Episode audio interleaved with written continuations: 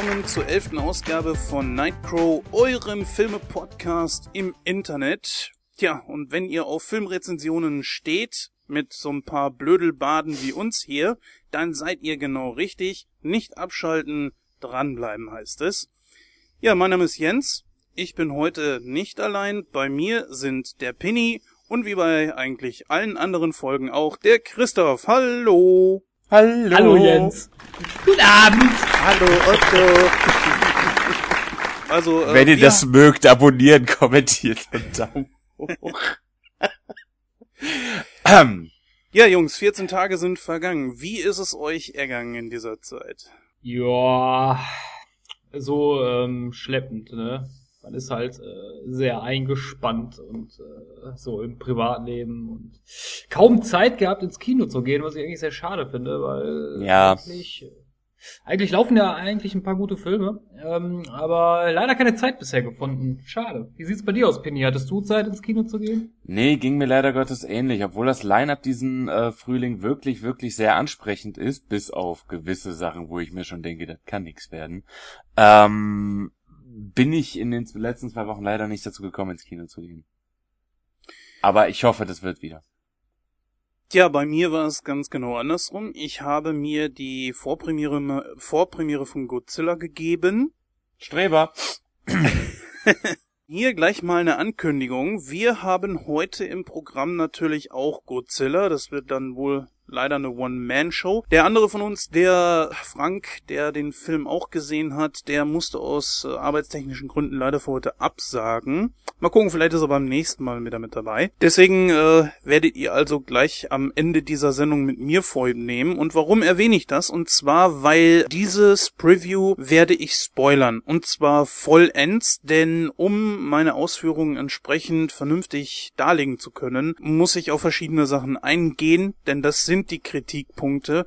Und von daher ähm, habe ich dann mal gesagt, okay, setzen wir Godzilla ans Ende dieser Sendung und werden vollends spoilern. Wenn ihr also von Godzilla her, ich meine, es ist wirklich nicht viel. Storylastig wie Godzilla seit jeher ist. Genau, also die Story, äh, ob sie nun dünn ist oder nicht, manche Menschen möchten einfach nicht gespoilert werden. Also bevor ihr ins Kino geht und dann hört es euch lieber zu einem späteren Zeitpunkt nochmal an. Die Aufnahme rennt ja nicht weg. Ja, und wo wir dabei sind, äh, wir haben heute im Gepäck äh, die Kinostarts. Wir haben aber uns auch mal gesagt, wir nehmen ein bisschen Trash mit rein. Ich wurde dazu genötigt, es ist nicht, ich wiederhole, nicht meine Entscheidung. Wir haben leider heute auch den Angriff der Killer Tomaten mit drin, und zwar den ersten Teil von, ich glaube, 1977. Dann ein bisschen was aus dem Bereich Kinderabenteuer, und zwar die Goonies. Und ein wirklich sehr schönes Interview mit Gerd Naumann, einem Cutter bzw. Dialogregisseur für Direct-to-DVD-Geschichten.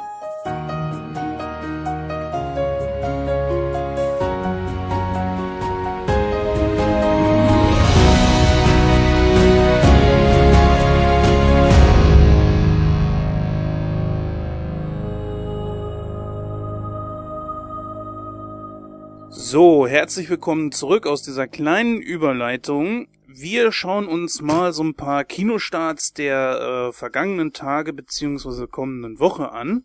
Ja, da hätten wir zum einen äh, Godzilla, der startet am 15. Mai 2014. Äh, ganz kurz zur, ähm, zum Inhalt. Eine Einheit wird ohne weitere Informationen in, einen mysteriösen, in ein mysteriöses Katastrophengebiet entsandt. In eben diesen radioaktiven Gebieten treibt sich die Urechse Godzilla umher. Ab diesem Zeitpunkt beginnt das Monster die Einwohner zu tyrannisieren. Ganz genau. Aber darauf gehen wir ja gleich später noch ein. Denn das ist ja unser heutiges Preview. Ich würde aber sagen, es ist äh, in den letzten Tagen, glaube ich, so das Größte an Starts. Ne? Ich würde sagen so, Ha, ha, ha. ah ja, jetzt kommt dann. Sorry. Sorry. Ich habe schon drauf gewartet, wann der erste Karlauer zu dieser Geschichte kommt. Oh, Und ah. wer bringt ihn? Du. Unbewusst, aber du. Ich finde das toll. Ja, das ist natürlich äh, scheiße. Als nächstes haben wir auf dem Programm hier für den 15. Mai, also am selben Tag, startet wie Godzilla Stereo. Und da, äh, glaube ich, möchte uns der Pinny mal sagen, worum es denn da drin geht. In der Beziehung von Erik, gespielt von Jürgen Vogel, läuft alles super und er ist glücklich. Doch eines Tages taucht die, der mysteriöse Henry, gespielt von Moritz Bleibtreu, auf und drängt sich wie ein Parasit in sein Leben. Kennen wir alle. Und nur er kann ihn sehen. Eines Tages tauchen noch andere Gangster auf, die Erik unter starken Druck setzen. Er soll bei zwielichtigen Machenschaften mitmischen. Nun muss Erik sich entscheiden, ob er Henry vertraut oder alleine gegen die Ganoven vorgeht. Ja, das ist wieder so ein typisch deutscher Film. Irgendwo, Klingt ne? blöd, oder? Klingt blöd, richtig. Klingt Ja. einfach nur behämmert. Ich würde Aber, aber, ich, würd aber ich muss den, ja, aber ich muss dem Pinny aber auch recht geben, das mit den Parasiten, den Vergleich, das kennen wir alle. Das ist wieder so eine Alltagssituation, ne? dass irgendwelche Parasiten sich so in sein Leben einmischen. Ja, ich kenne das. Ich hatte mal Bandwürmer und äh, nein, Quatsch. Ja, aber natürlich klar, ich denke, das kennt jeder. Bei mir ist es zum Beispiel Christoph, der lässt mich einfach nicht in Ruhe und oh, gebt einem solchen Menschen nie eure Handynummer. Du wolltest ja noch nicht mal mit zu meiner Teeparty kommen. Ja, Gab's deutsches Wasser? Denn nur ich sage ja zu deutschem Wasser. Das weißt du genau. Aber nein, jetzt mal allen Ernstes. Ähm, es ist ein deutscher Film. Jürgen Vogel, Moritz Bleibtreu, würde ich sagen, sind so zwei Schauspieler, die man nach äh, einem Schweiger und Schweighöfer. Wieso klingen eigentlich die Namen so ähnlich von den beiden, äh, wie auch immer. Marketing. Ich würde sagen, dass, dass die beiden nach Schweighöfer und Till Schweiger mit Sicherheit so den äh, größeren deutschen Schauspielern gehören. Und Moritz Was bleibt nicht heißt, dass es ein guter Film wird. da, ja, das ist, das ist die Frage. Also ich habe den Trailer gesehen und das ist so ein Ding, äh, irgendwie kann Erik diesen Henry nur alleine sehen. Und das ist, was ist das jetzt? Ist der Typ ein Geist? Also Moritz bleibt treu oder ist er das nicht? Also ich, ich kann mir darunter so noch nicht unbedingt viel vorstellen. Der, ja, das Ganze klingt so ein bisschen wie eine Mischung aus Mein Freund Harvey und der Pate. Nein, er ist, er ist ein Schatten seiner selbst. Ich glaube, du sprichst diesem Film sehr viel mehr Tiefe zu, als er letzten Endes haben wird. Wer weiß, vielleicht überrascht er mit einer wundervoll tief ergründeten äh, Struktur und ausgearbeiteten Charakteren. Und einer originellen Grundprämisse. Ja, natürlich, natürlich, klar, auf jeden Fall. Ich, ich sehe es schon vor mir. Ach, großartig. Also ich, ich sag mal so, ich möchte hier mal eine kleine Lanze brechen für deutsche Filme, denn äh, seit Fuck You Goethe, ich muss sagen, ich habe den Film noch nicht gesehen, aber der wurde ja mit Vorschusslorbeeren nur so überhäuft und ich höre auch nur Gutes über den. Äh, es gibt gute deutsche Filme. Ich meine, gehen wir mal ganz weit zurück. Nosferatu ist letzten Endes ein deutscher Film. Stromberg, der Film ist ein deutscher Film. Stromberg, der Film ist ein urdeutscher Film. Hm. Habe ich erwähnt, dass ich Stromberg nicht mag? Warum nicht? äh, geh weg! Ja, aber das hier ist ja jetzt auch keine Comedy, sondern Thriller. Ich, ähm, ich bin dem das nicht. Ist ein Thriller? Das ist ein, ja, ja, natürlich, Das aber klingt so gar nicht nach Thriller. überhaupt nicht. Nein!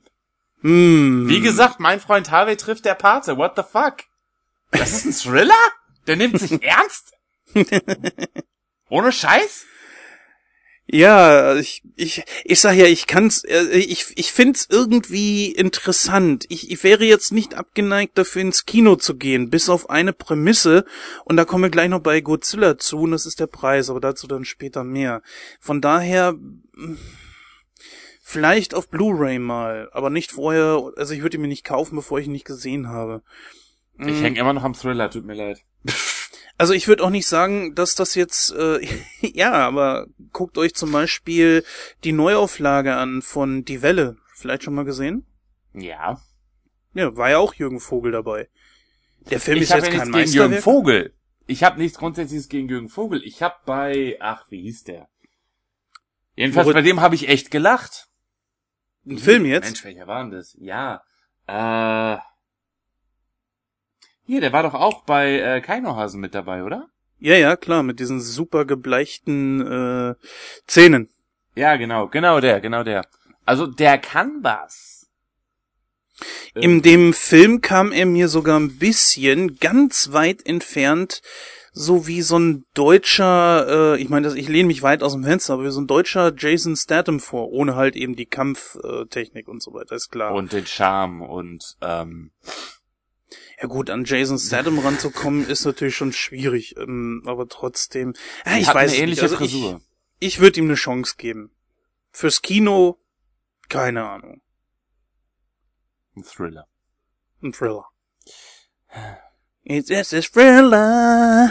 Thriller. Ja. So, also als nächstes hätten wir X-Men Zukunft ist Vergangenheit. Dieser Film wird am 22. Mai in den Kinos anlaufen. In einer dystopischen Zukunft werden Mutanten in Internierungscamps gefangen gehalten und die Erde von den Sentinels beherrscht. Unter den Inhaftierten ist auch Wolverine. Diesem gelingt es, durch die Zeit zu reisen, um zu versuchen, den Verlauf der Geschichte zu ändern. Finde ich als Grundprämisse blöd ausgelutscht und wenn ich schon in einer dystopischen Zukunft lese, könnte ich schon Galle kotzen. Andererseits kann er nur besser sein als die erste Entscheidung. Den findest du schlecht? Ja, also fand ich hochgradig schlecht. Da hat mir äh, der letzte Widerstand sogar noch besser gefallen und das heißt was.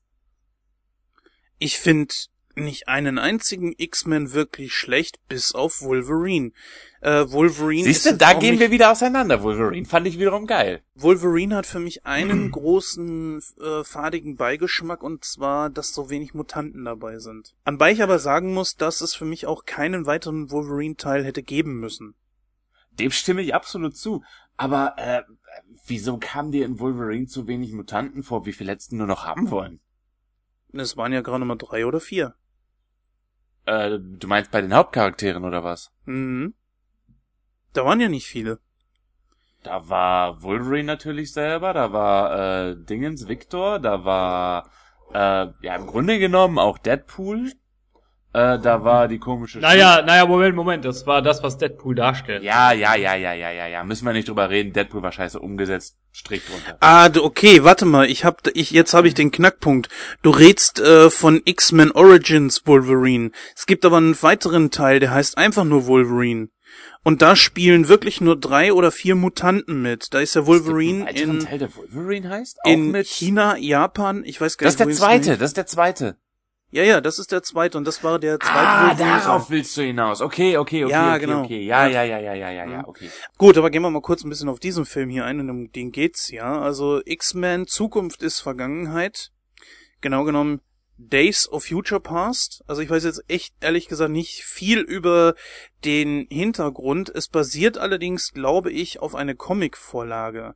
Und eigentlich äh, ist das ja eigentlich immer schon mal ein gutes Zeichen, oder nicht? Nicht notwendigerweise. Äh, man siehe zum Beispiel Daredevil, ja. Ja, man siehe Elektra. Mir kann niemand eher sagen, dass Elektra ein guter Film war, auch wenn er besser war als Daredevil. Den fandst du besser? Besser als Daredevil allemal. Ah nee, das war Catwoman, Entschuldigung, Catwoman. oh, Zu dem Thema kommen wir später. Ja, auf jeden Fall ähm, hat denn einer von euch den Trailer gesehen? Also der Trailer war, der hat nicht wirklich viel über die Story erzählt. Es gibt halt mehrere Trailer. Es gibt einmal diesen, diesen typischen Kinotrailer, wo halt grob umrissen wird, X-Men reisen durch die Zeit, äh, Marty McFly ist nicht dabei und das ist irgendwie schade. Ähm, wo dann halt die, praktisch der alte Professor X, wo immer der herkommt, das weiß ich noch nicht genau, äh, auf den jungen Professor X trifft. Ich glaube, Magneto trifft auch auf sein jüngeres Ich. Also da haben wir dann wieder, oh, wie hieß er? War das Fassbender? Ja, ne? Fassbender, ja, ja. Ja. Genau. Den Den Jungen zumindest. aufeinander. Ja, ja, darum geht's. Das kann lustig werden. Muss es nicht, aber es kann. Äh, ich habe dann so einen Teaser gesehen, wo äh, wo ziemlich am Anfang ein Stück vom Film gezeigt wird. Das waren irgendwie so knapp drei Minuten. Für Popcorn-Kino sah das gut aus. Die Effekte waren bunt, die Effekte waren grell, es ist viel in die Luft gegangen, es ist viel kaputt gegangen, hauptsächlich Menschen beziehungsweise Mutanten. Äh, das kann man sich geben. Also ich denke mal, als reines Popcorn-Kino kann man da gut unterhalten werden. Mehr würde ich davon aber auch nicht erwarten, dem Trailer nachzuurteilen. Also das gleiche denke ich auch. Das Schöne an der ganzen Geschichte ist, als ich nämlich in Godzilla war, standen dann unten, bevor es losging, zwei Menschen und riefen dann so, wir verlosen für die Vorpremiere von X-Men Zukunft ist Vergangenheit ein paar Karten. Wer würde denn gerne? Und dann zählen wir nochmal durch. Der und der und der und der und der. Ja, und Das darunter- kommt ein bisschen davon an, was ich dafür tun müsste. Ausstehen. Einfach nur durchzählen und ausstehen. Und wir hatten dann das Glück und haben Hm. tatsächlich eine Karte für diese Vorpremiere gewonnen, was so ein bisschen ähm, den Film, den ich an dem Abend gesehen habe, wieder besser macht. Also so eine kleine Entschädigung und naja, aber ich werde ihn mir auf jeden Fall ansehen. Das heißt also, mindestens eine Person wird euch also in der Ausgabe 12 von Nightcrow dann was dazu erzählen können. So, Pinny, magst du... wird der Film in 3D sein. Finde ich eine Unsitte. Sorry, das nur am Rande. Ja, was? Du wolltest was sagen? Den letzten, magst du uns den mal eben kurz vorstellen? Enemy. Start 22. Mai. Adam Bell ist ein Geschichtslehrer, der von seinem Leben gelangweilt ist. Dies ändert sich schlagartig, als er eines Abends einen von seinen Kollegen vorgeschlagenen Film sieht. Einer der Darsteller sieht haargenauso aus wie er. Adam stellt Nachforschungen an. Ist dieser Anthony St. Clair wirklich sein Zwillingsbruder? Seine Mutter bestreitet dies. Als Adam schließlich den Kontakt zu Anthony aufnimmt, setzt dies Entwicklungen in den Gang, die nicht nur ihrer beider Leben erschüttert, sondern auch das ihrer jeweiligen Freundinnen, Mary bzw. Helen. Was, was soll das sein? Ein schlechter Abklatsch von Metal Gear Solid? Danke dafür. Ja, mal ernsthaft, oder? Ja, The Twin Snakes. Oh nein, du hast mir die Gene geklaut. Ja, nein, äh, weiß ich nicht. Es hört sich irgendwie total bescheuert an. Was soll der Scheiß? das doppelte Löttchen trifft Beziehungsdrama. Ja, so ungefähr. Freundlicherweise müssen wir noch sagen, dass wir hier uns den Text von filmstarts.de entliehen haben. Ja, Entschuldigung. Insofern müssen wir ja sein. Ja, ehrlich gesagt kann ich mir darunter auch nichts vorstellen und weckt auch so, äh, ich habe auch den Trailer gesehen, in mir keine Lust, das mir irgendwie anzugucken, ähm, schon gar nicht im Kino bei dem, was das heutzutage kostet. Wobei ich sagen muss, äh, wenn ich mir diese Zusammenfassung mal so gebe und das dann an dem Titel messe, wittere ich gewisses Potenzial. Ich meine, schon bei The One, den ich sehr mochte, sah man, wie interessant es aussehen kann, wenn sich zwei Typen verprügeln, die exakt gleich aussehen. Also Enemy, für alle, die des Englischen nicht wichtig sind, heißt ja Gegner. Äh, da- Damit ihr wisst, worauf ich hinaus will, da, da kann Potenzial hinter sein. Ich sag nicht, dass da Potenzial hinter ist, aber da kann welches hinter sein. Ja, kann. Wenn wir nicht, äh, ich meine, wir schreiben ja Gott sei Dank nicht mehr die 60er Jahre, wo Captain Kirk sich mit seinem furchtbar schlecht aussehenden Double prügelt. Oder Michael Knight Ja. sich mit irgendeinem seiner komischen Doppelgänger und der fürchterlichen ja, Perücke. Ja, ja, ja, ja, ja, ja, ja, ja. Ja, ich weiß nicht. Also das ist jetzt wirklich wieder so ein Film. äh, Weiß ich nicht. Dafür würde ich nicht ins Kino gehen. Also mal ernsthaft. Das ist, ich weiß nicht. Das hört sich, also mir persönlich äh, sagt die, die Inhaltsangabe überhaupt nicht zu. Das wäre auch so ein Film, den würde ich mir noch nicht mal im Free TV angucken. Ja. Also mal ernsthaft. Was meinst du? Arteschocker? Ja, ein Arte, ja, ein Arteschocker würde ich jetzt nicht sagen. Also ein Arteschocker wäre wohl eher Stereo, aber das, äh, das ist so ein, das ist so ein, so ein, äh, Ja. Das fasst es ziemlich gut zusammen, finde ich.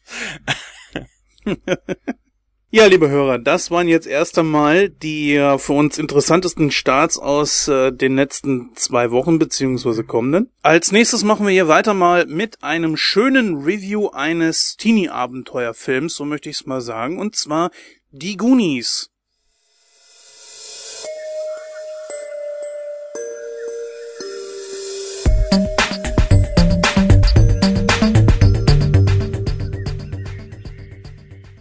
Herzlich willkommen zurück aus unserer kleinen äh, Werbeunterbrechung und äh, als erstes äh, blicken wir auf einen Film, der ja ein bisschen was älter ist und wie Jens äh, schon gesagt hat, ein, wir nennen es mal Teenie-Film und zwar Die Goonies. Äh, ganz kurz zur Inhaltsangabe. Data, Shank, Mouth, die Mädchen Andy äh, und, und Steph und ihre Anführerin Mikey, gespielt von Sean Aston, finden eine Schatzkarte eines undurchsichtigen Piraten. Da ihre Familien dringend Geld brauchen, machen sich die Kinder auf die Suche nach dem Schatz, von dem in der Karte die Rede ist. Doch sie sind nicht die einzigen, die hinter dem Schatz her sind.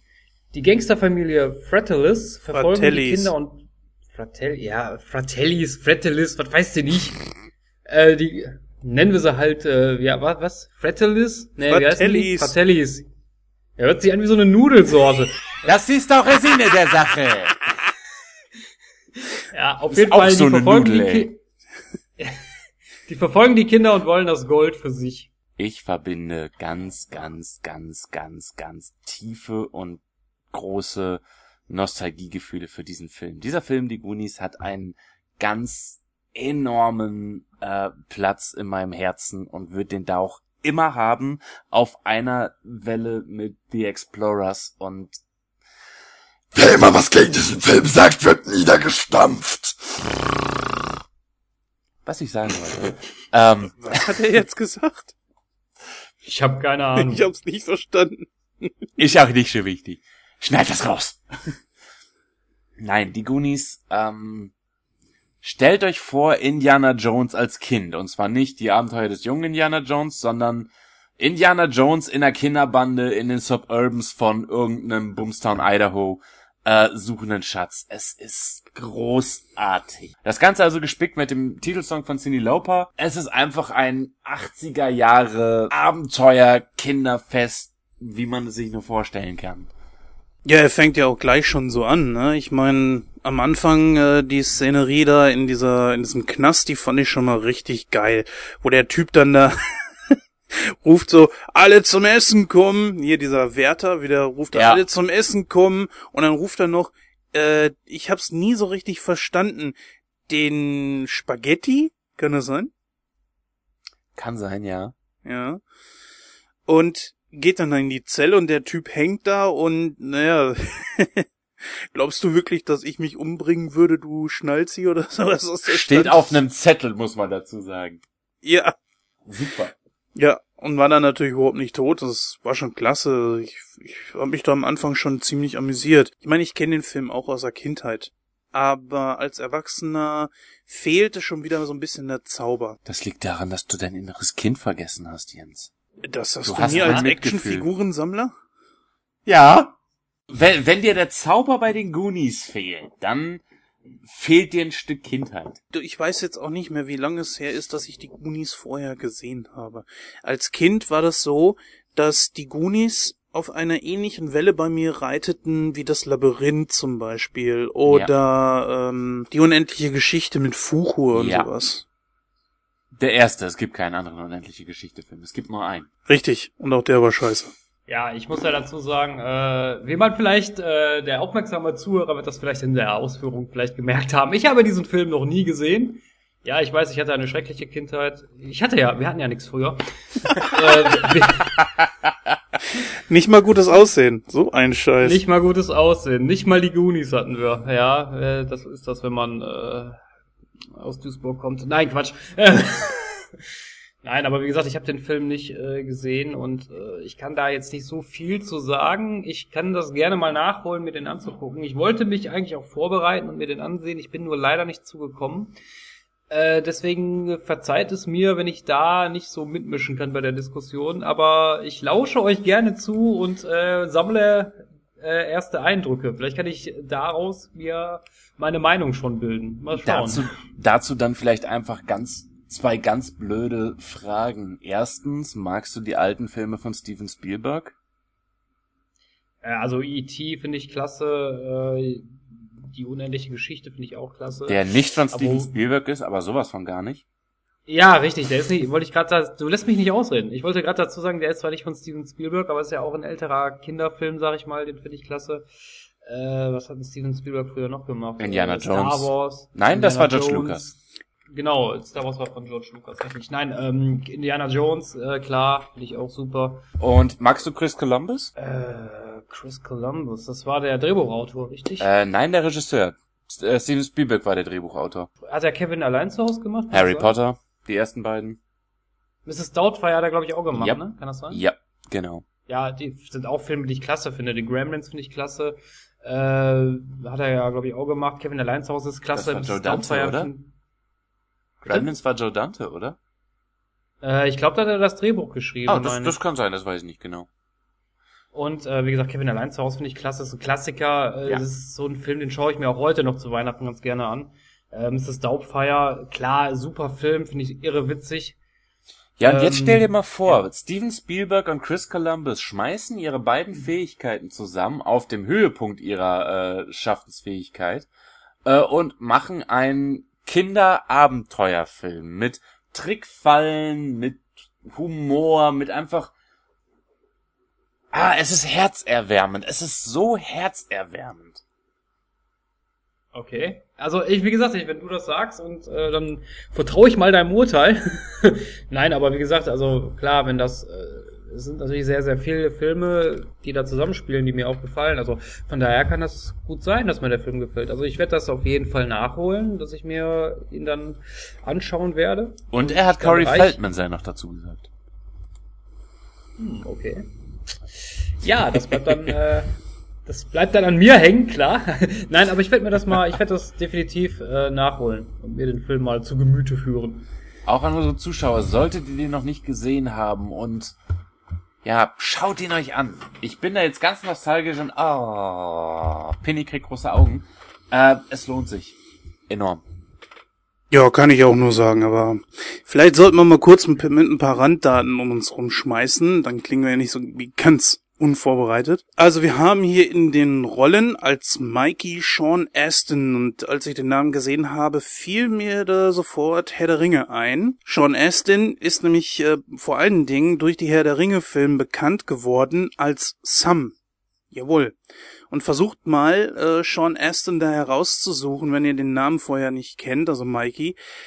Ich musste schon genauer hingucken. War das bei dir genauso, Penny? Ja, das war bei mir absolut genauso.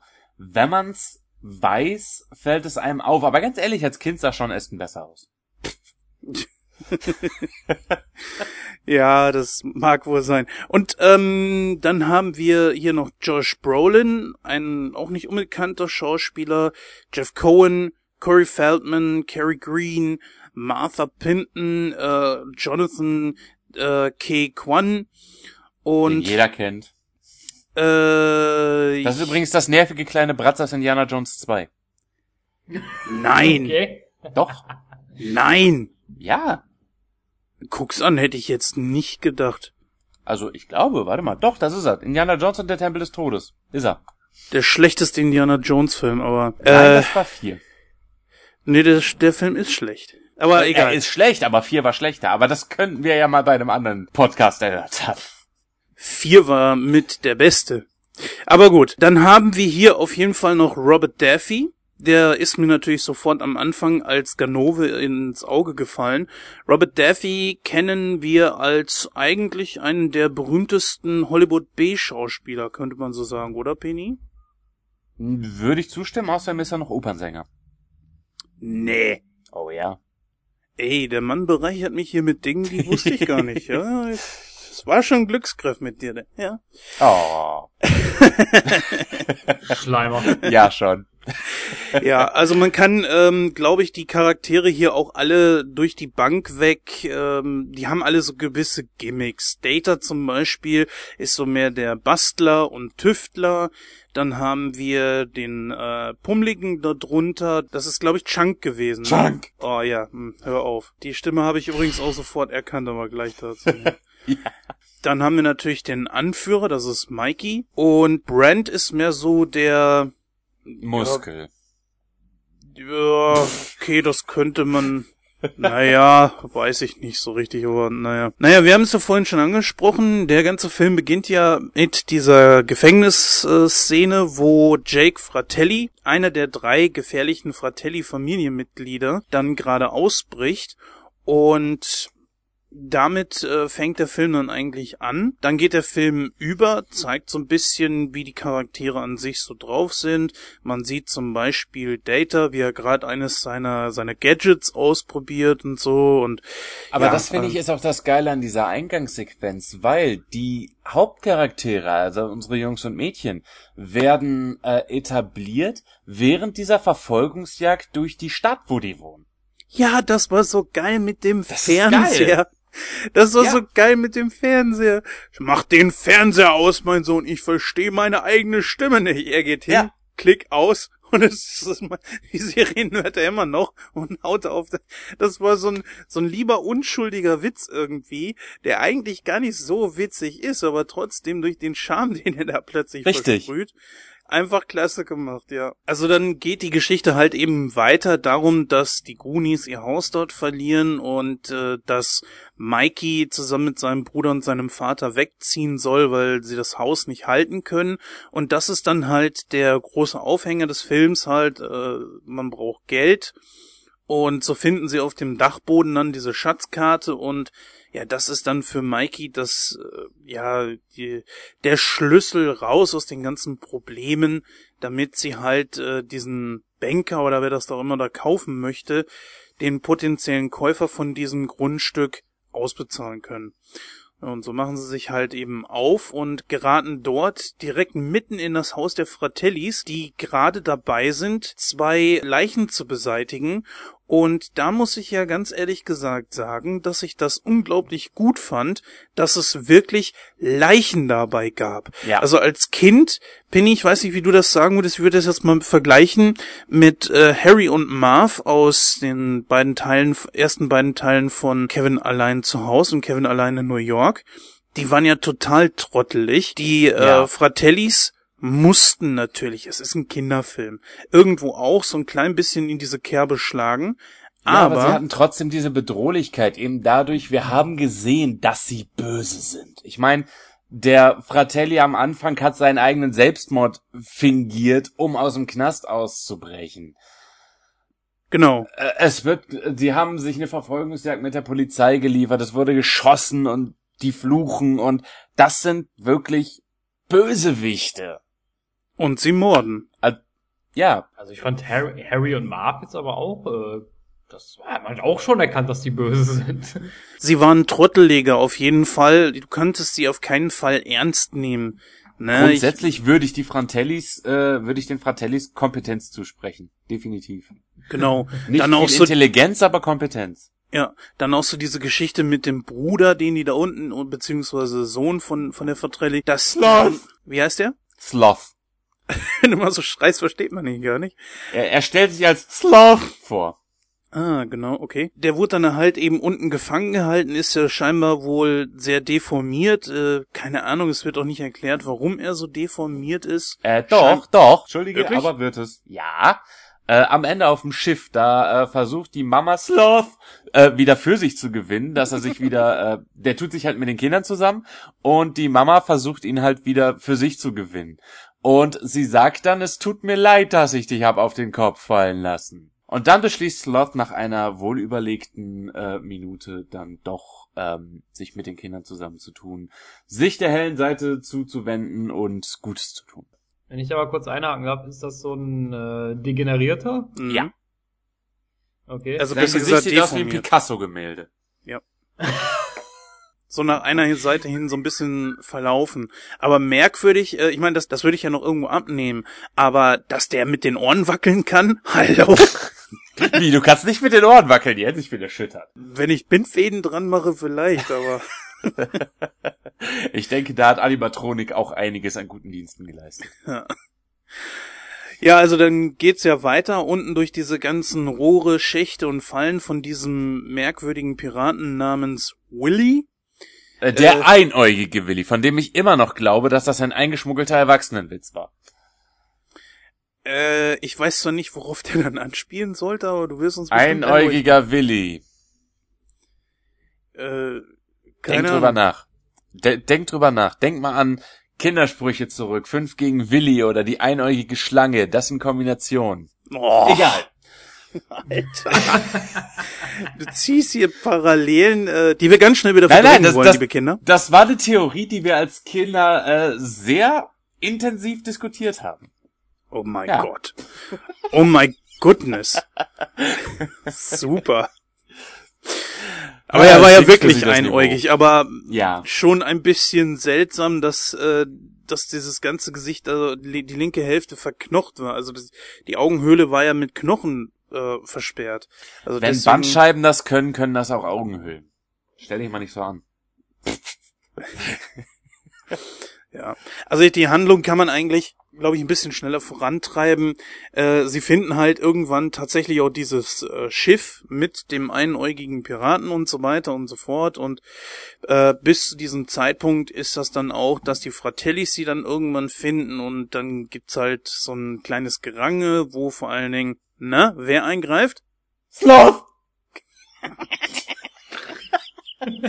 Ganz genau. Und äh, ja gut, dann dann kommt der Schluss, wo am Ende dann noch durch einen einen Mechanismus, den der einäugige Willi, jetzt muss ich daran denken, toll, danke. Ja. Unterschätze niemand die Macht der Suggestion. Äh, wo halt der einäugige Willi da irgend so eine Mech so einen Mechanismus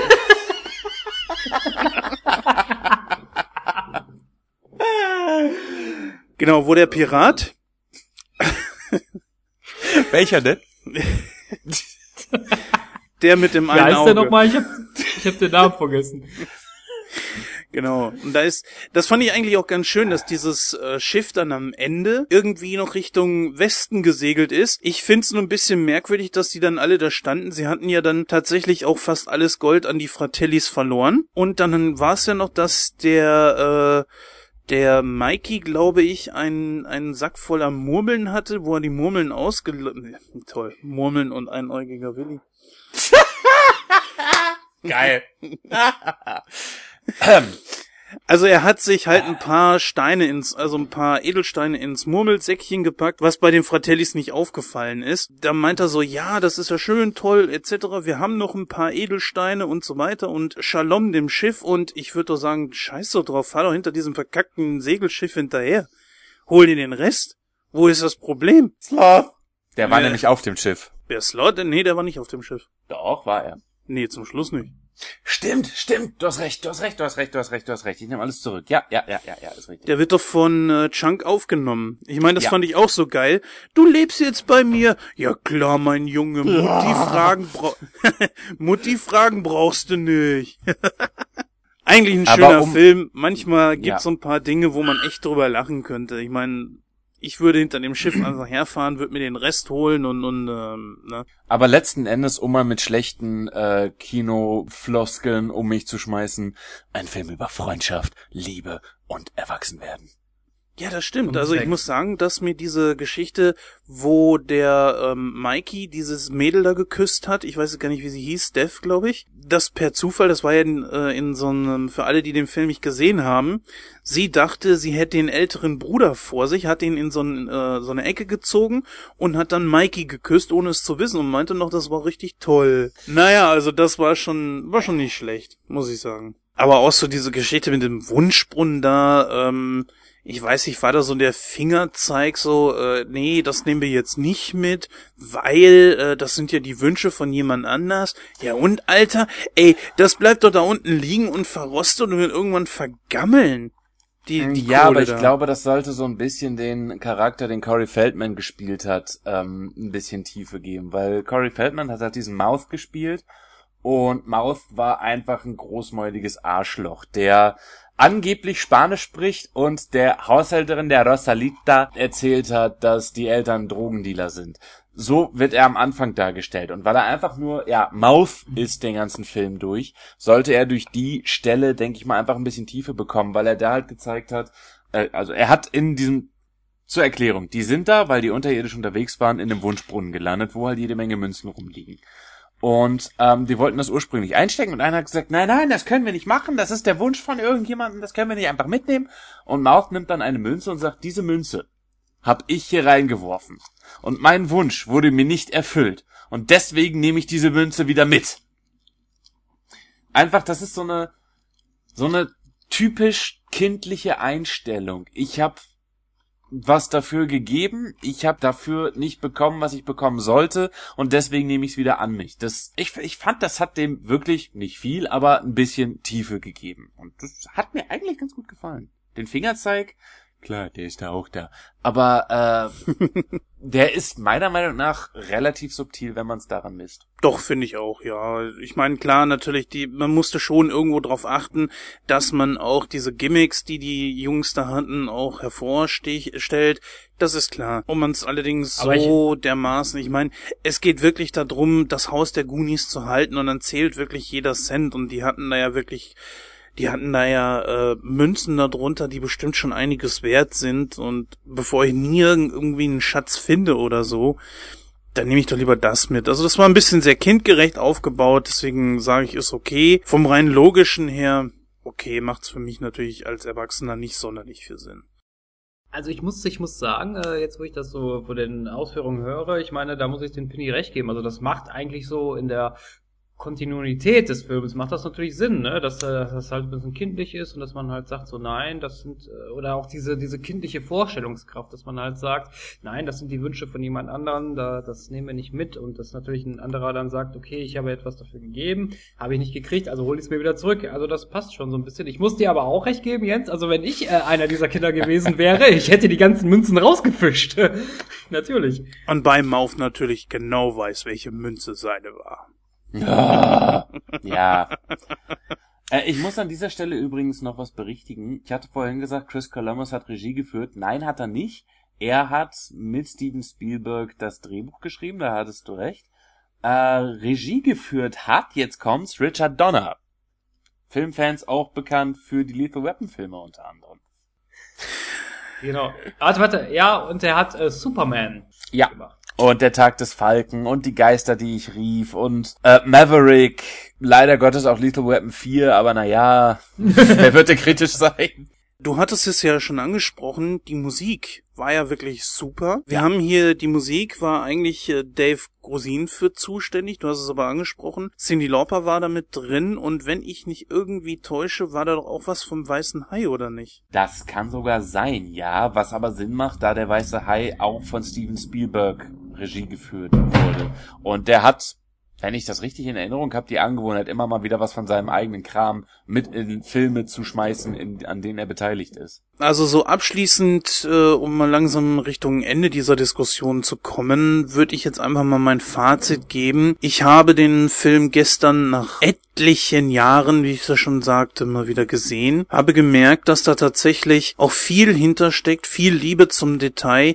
Die Charaktere sind super ausgearbeitet, nicht nur die Goonies selbst, sondern tatsächlich auch die Fratellis. Ja. Denn auch die Fratellis haben ein paar kleine Gimmicks. Sie sind nicht einfach nur pur böse, sondern es steckt auch ein bisschen was dahinter. Und das ist Sie das sind Schöne eine daran. Familie.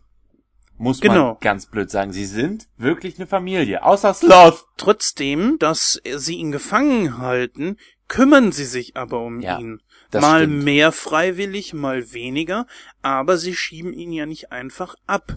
Das ich glaube richtig, einfach, ich glaube einfach, dass die Mutter schon natürlich ziemlich kaltherzig ist, aber dass sie nicht sonderlich weiß, was sie mit ihm anstellen soll und deswegen kettet sie ihn unten fest. Am Bein natürlich aber auch man sagen muss, dass Sloth so äh, trottelig er dargestellt wird, aber unglaublich kräftig ist. Ja. ja. Und ein Und- großes Herz hat. Und das, vor allen Dingen das, ja. Ich denke einfach, dass die Fratellis mh, nicht so richtig wissen, wie sie ihn anpacken sollen. Und äh, vielleicht wäre Slot dann tatsächlich auch bei diesen, diesen Machenschaften von denen mit dabei. Aber äh, es musste natürlich so sein, dass er sie hasst, damit er dann irgendwann zu den Kindern überspringt. Denn ohne Ja. Slot hätten sie es auch nicht geschafft, das muss man ja auch sagen.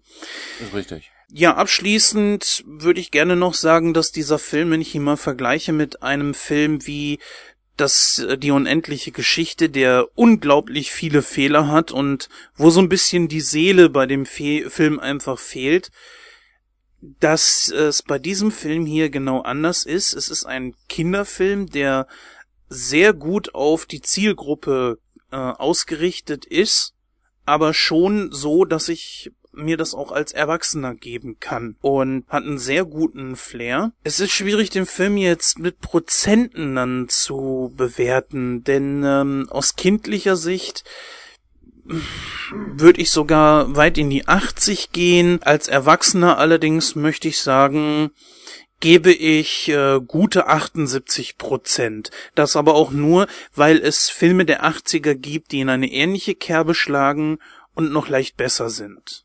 Also wie gesagt, für mich hat der Film immer einen Platz in meinem Herzen und deswegen gebe ich ihm ohne zu zögern vier von fünf Slav. also ich würde ihm eine gute 85 Prozent geben, definitiv. Die ist er nämlich wert. Ja, also wie gesagt, ich kann äh, dem Film jetzt leider keine Prozentzahl geben, weil ich ihn nicht kenne. Aber wie ich gesagt habe, ich werde das nachholen und äh, meine Bewertung dahingehend auch nachreichen. Ich werde mir diesen Film die Tage jetzt mal anschauen. Und äh, dann werde ich nochmal ganz kurz ein Fazit in einer der kommenden Ausgaben von Nightcrow dazu ziehen. Ja, soweit dann die Goonies. Dann kommen wir jetzt zu einem kleinen Interview, das der Jens äh, für uns mitgebracht hat. Und zwar ähm, hattest du Gerd Naumann im Gespräch. Gerd Naumann ist ein Dialogregisseur und Cutter und ähm, ja, in das Interview hören wir dann jetzt mal rein. Viel Spaß. Hallo Herr Naumann. Seien Sie doch so nett und erzählen unseren Hörern bitte, wie Sie in diese Sparte reingerutscht sind. Das hat sich so ergeben, äh, wie es öfter mal so ist. Ich bin ausgebildeter Grafiker und habe auch während, meinen, während meiner Grafikausbildung schon beim Rundfunk gearbeitet. Das fing an beim nicht kommerziellen Lokalradio und hat sich dann so weiterentwickelt. Irgendwann landete man dann beim öffentlich-rechtlichen Rundfunk, allerdings immer als Freier, nie festangestellt. Dann durfte man dann Interviews führen, hat Feature-Sendungen geschnitten, moderiert. Das hat sich so ergeben. Und als ich dann studiert habe, Diplom, habe ich dann angefangen, äh, wieder auf eigene Rechnung, diesmal also eigenfinanziert im Audiobereich was zu machen. Und dann meine ersten Hörspiele selbst inszeniert und produziert. Und über die Jahre hinweg hat sich das dann so entwickelt. Sind Sie denn auch im Bereich Fernsehen und Film und so weiter unterwegs? Ich habe gerade sehr viel Hörspiel zu tun, mache aber auch sehr viel Synchronisation für Filme, die vorrangig auf DVD erscheinen, also so DVD-Premieren. Dann gibt es da jetzt wirklich eine ganze Auswahl an Filmen, die in Deutschland nur für den Heimbereich erscheinen. Das sind zum einen die ganz kleinen sozusagen B-Filme, wo sich eine Kinoauswertung nicht rentieren würde. Die laufen dann manchmal auch im Fernsehen nachts. Dann gibt es wiederum alte Filme, von denen ich eine Menge gemacht habe, so aus den 60er, 70er Jahren, die wir dann neu synchronisiert haben. Das natürlich bei diesen Neusynchronisation von alten Filmen, von denen es noch keine deutsche Fassung gab, auch darauf achten, dass sie so ein bisschen klingen, als ob sie in den 60er oder 70er Jahren bearbeitet worden wären. Und Computerspiele habe ich teilweise auch gemacht. Aber bei Computerspielen ist es ja wiederum ein anderes Feld. Das geht ja dann weitestgehend über die Entwickler selber und über die, äh, also da geht es ja wiederum Firmen, die sich auf die Vertonung von Computerspielen spezialisiert haben.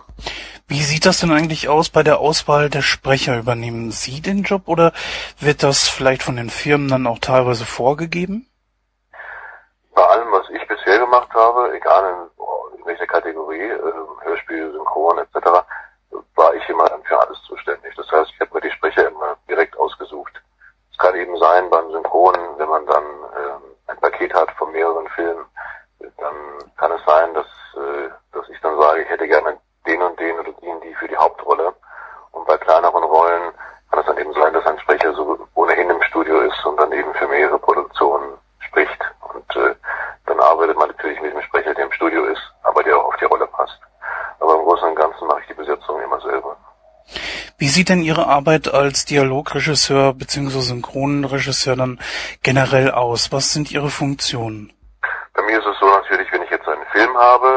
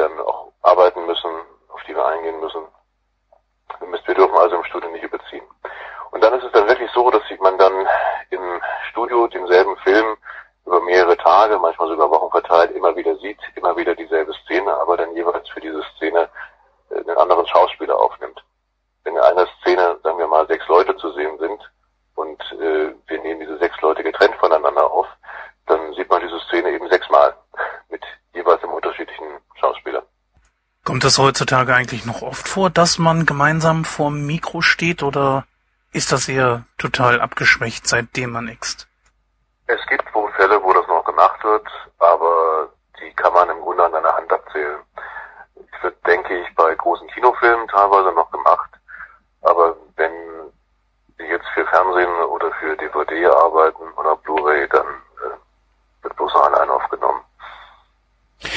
ist denn das bei äh, neueren Sprechern? Also ich meine, wenn man jetzt mal äh, im Fernsehen irgendwie was sich ansieht, äh, schaltet um oder so, dann begegnen einem doch schon oft die gleichen Sprecher.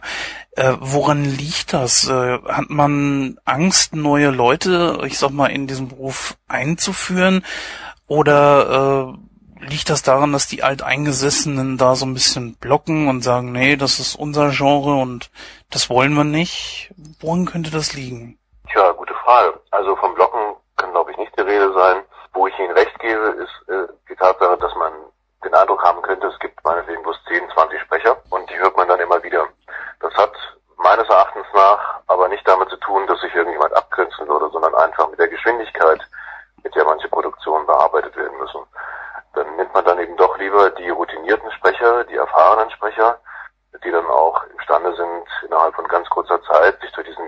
Text, sondern Dialoge.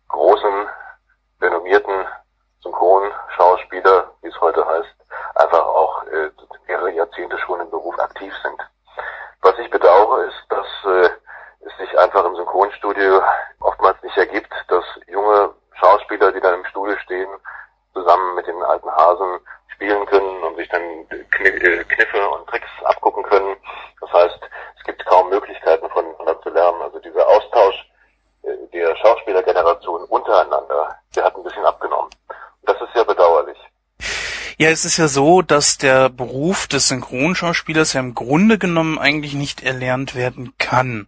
Zumindest äh, kann man das nicht studieren oder irgendwo eine Lehre anfangen. Aber viele wollen das halt gerne machen und sagen sich so, ja, sprechen kann ich ja auch.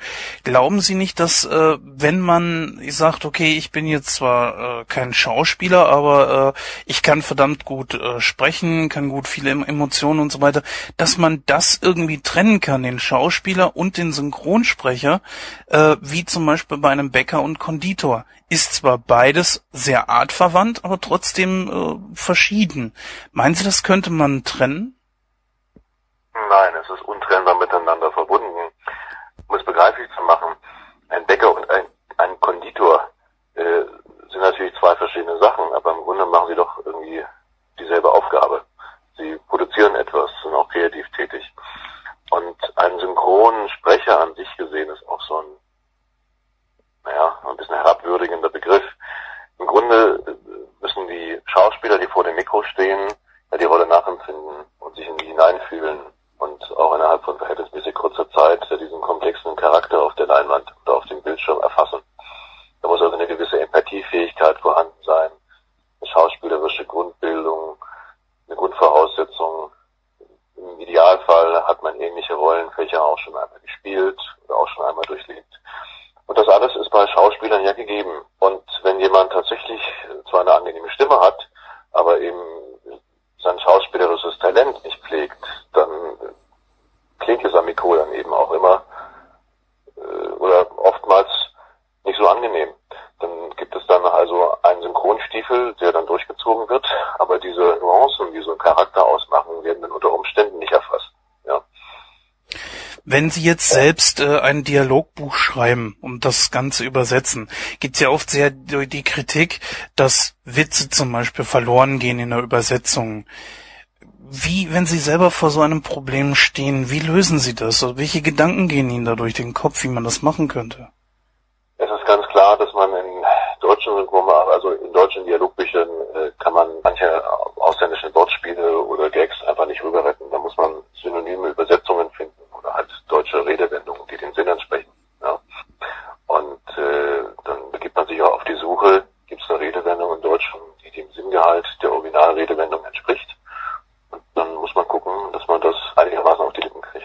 Sie sagten ja, Sie sind sehr viel momentan mit Hörspiel beschäftigt und es ist ja so, dass gesagt wird, der Hörspielmarkt war vor einigen Jahren wieder auf einem ganz großen Hoch und äh, jetzt geht das Ganze mehr so wieder in Richtung Talfahrt. Äh, können Sie das bestätigen oder würden Sie sagen, da haben die Leute irgendwas falsch verstanden?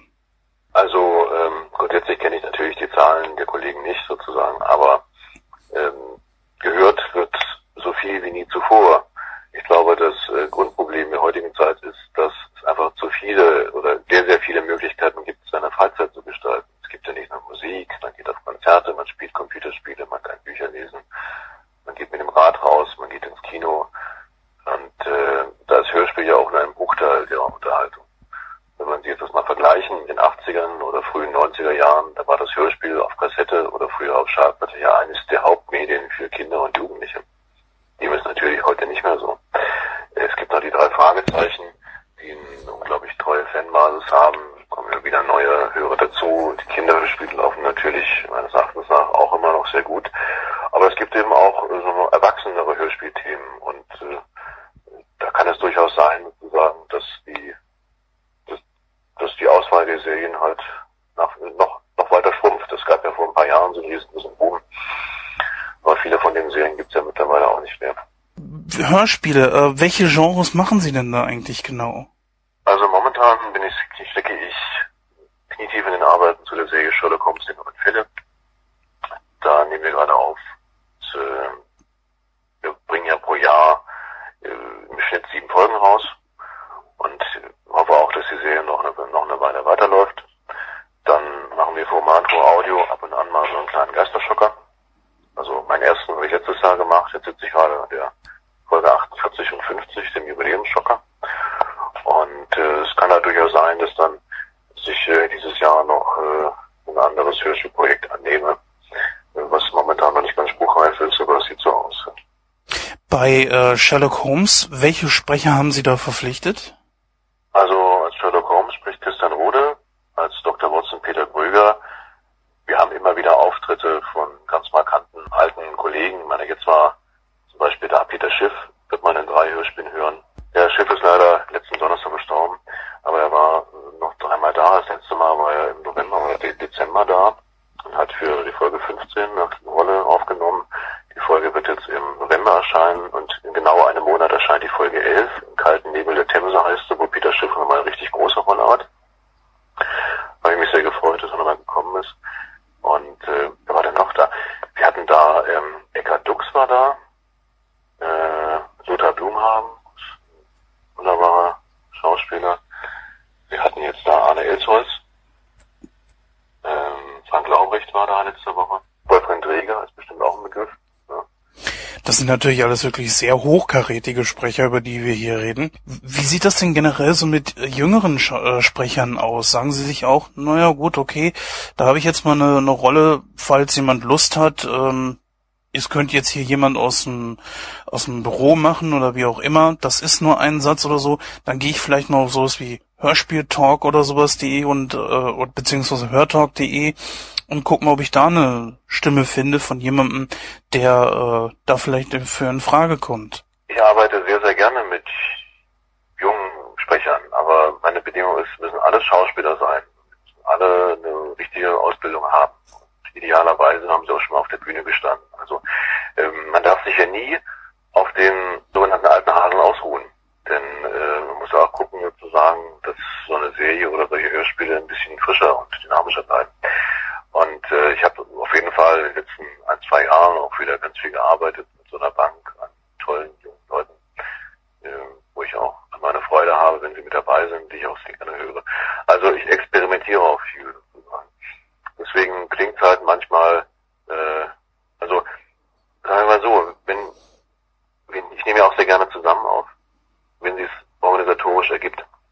Also beim Hörspiel auch nicht getrennt, da wird ja heute auch sehr viel geixt wenn sozusagen ein jüngerer Schauspieler und ein alter Kollege aufeinandertreffen, dann ist es natürlich immer eine spannende Sache, was daraus dann entsteht. Und der eine besteht mehr, der andere besteht weniger. Aber jeder Schauspieler, auch junge Schauspieler, hat ja schon so was Markantes, was Unverwechselbares, was ihn so ausmacht. So, was sie, worauf sie abzielen, Hörspieltrauke und etc., ist natürlich, man kriegt immer Anfragen von, äh, von Sprechern, die gerne mal dabei sein möchten. Aber ich äh, weiß halt auch, dass bei bestimmten Themen gewisse Sprecher nicht gehen, ne, weil sie ganz einfach die Philosophie dahinter nicht, nicht rüberbringen. Und das ist bei so einer Sherlock Holmes Folge ja ganz wichtig sozusagen, dass man diese gestochen scharf formulierten Dialoge auch wirklich lebendig rüberbringt. Ne? Ja, was ich halt vorhin meinte, man braucht auch schon eine Art und Weise der, der Gefühlslage, die das dann widerspiegelt. Sherlock Holmes reiht sich ja jetzt auch äh, in eine Reihe ein mit sehr bekannten Themen, zum Beispiel Batman und sowas und Star Wars und so. Ähm, würden Sie gerne auch mal Hörspiele machen, wo das wirklich aus Ihrer eigenen Feder entstammt und keinen Hintergrund hat, wie jetzt halt äh, Batman oder so? Also ich habe, als ich jünger war, auch schon ähm, selber Sachen bearbeitet, von Lovecraft zum Beispiel. Und äh, da habe ich auch viel, sehr viel von, von mir eigenes reingebracht. Ich empfinde es aber momentan als sehr spannend, äh, mit den Autoren zu arbeiten. Ich meine, wir adaptieren bei Sherlock Holmes ja keine bestehenden Conan Doyle Geschichten, sondern das sind alles selbsterdachte Geschichten von den Autoren. Das sind ja wirklich neu geschriebene Fälle.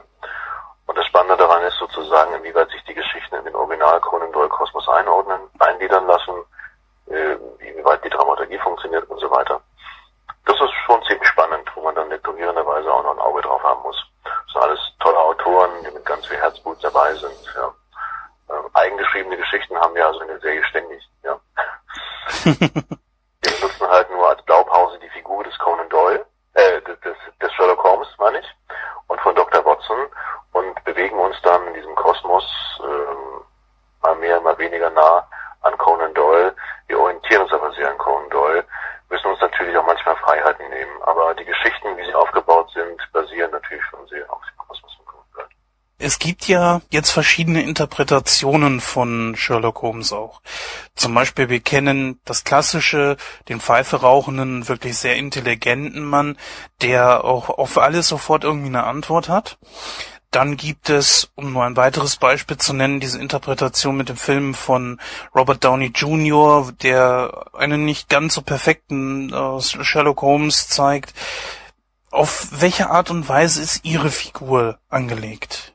Also wir haben einen sehr ironischen Unterton. Es ist ähm, oftmals so eine humorvolle Lockerheit dabei, auch was die Figurenzeichnung angeht und was die Nebenrollen angeht.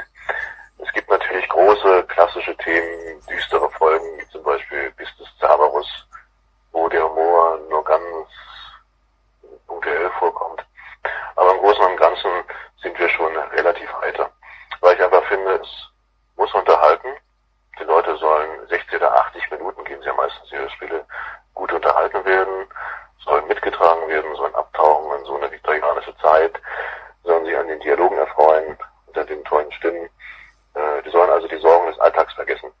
Und äh, wir versuchen natürlich so nah wie möglich an Conan Doyle dran zu bleiben. Und es gibt natürlich auch die ganz ernsthaften Momente, sozusagen. Aber auch Conan Doyle war im Grunde genommen, also wie soll ich sagen, er war auch so ein Schlawiner. Er hat also da also auch oder Elemente mit, mit eingebaut. Und äh, darauf bauen wir natürlich auf. Natürlich die Besetzung mit Christian Rohn und Peter Gröger ist an sich schon eine sehr humorvolle.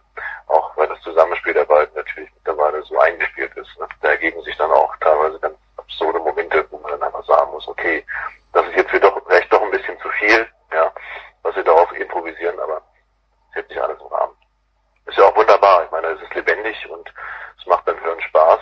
Die Leute haben ihren Spaß und das ist das Wichtigste beim Hörspiel überhaupt, dass die Leute Spaß haben dabei und dass sie das auch, das ist wichtig, mehrmals hören möchten. Stammen denn diese Geschichten aus Ihrer eigenen Feder? Haben Sie vielleicht eigene Schreiber oder äh, basieren die auf irgendwelchen Büchern?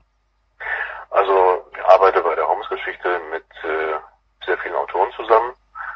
Im Regelfall ist es so, dass wir dann vorab einmal das Thema besprechen, dann entscheiden wir uns, das, das und das würden wir gerne machen und dann arbeiten die Autoren autark. Und dann bekomme ich erst ein Exposé und dann gehe ich mir das durch, dann kann man immer noch eine Anmerkung machen und dann bekomme ich irgendwann das finale Skript. Kann ich auch noch sagen, das und das hätte ich gerne anders, etc. Aber sozusagen die Autoren sind noch mittlerweile so eingepegelt auf das Thema. Das ist da selten noch zu, zu, äh, zu anderen Ansichten kommt. Irgendwie liegen wir da auf einer Linie gerade. Mir persönlich ist aufgefallen, dass es sehr viele Gruselserien gibt. Ist das tatsächlich so, dass man äh, in der Hörspielbranche sagt, Erwachsenenhörspiel gleich Gruselhörspiel? Oder äh, ist das ein Trugschluss von mir? Ich würde sagen, das ist ein Trugschluss. Äh, Gruselhörspiel ist natürlich noch was ganz anderes als zum Beispiel Kriminalhörspiel oder ein Actionhörspiel. Es gab ja mal auch vor ein paar Jahren die Versuche von Actionhörspielen, die da nicht weiter verfolgt wurden.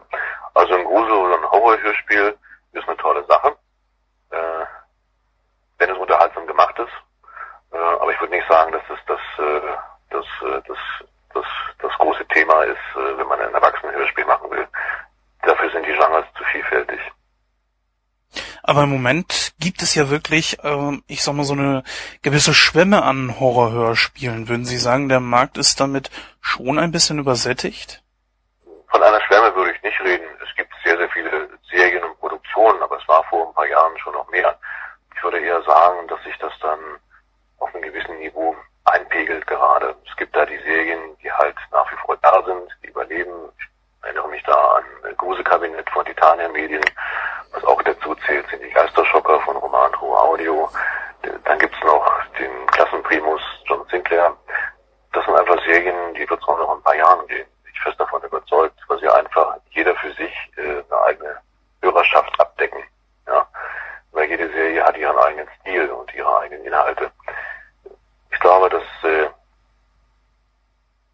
die das eigentliche Problem war, dass äh, vor ein paar Jahren äh, sehr, sehr viele kleinere Produzenten noch am Markt waren. Und diese kleineren Produzenten haben sich mehr oder weniger zurückgezogen jetzt, also sehr, sehr viele.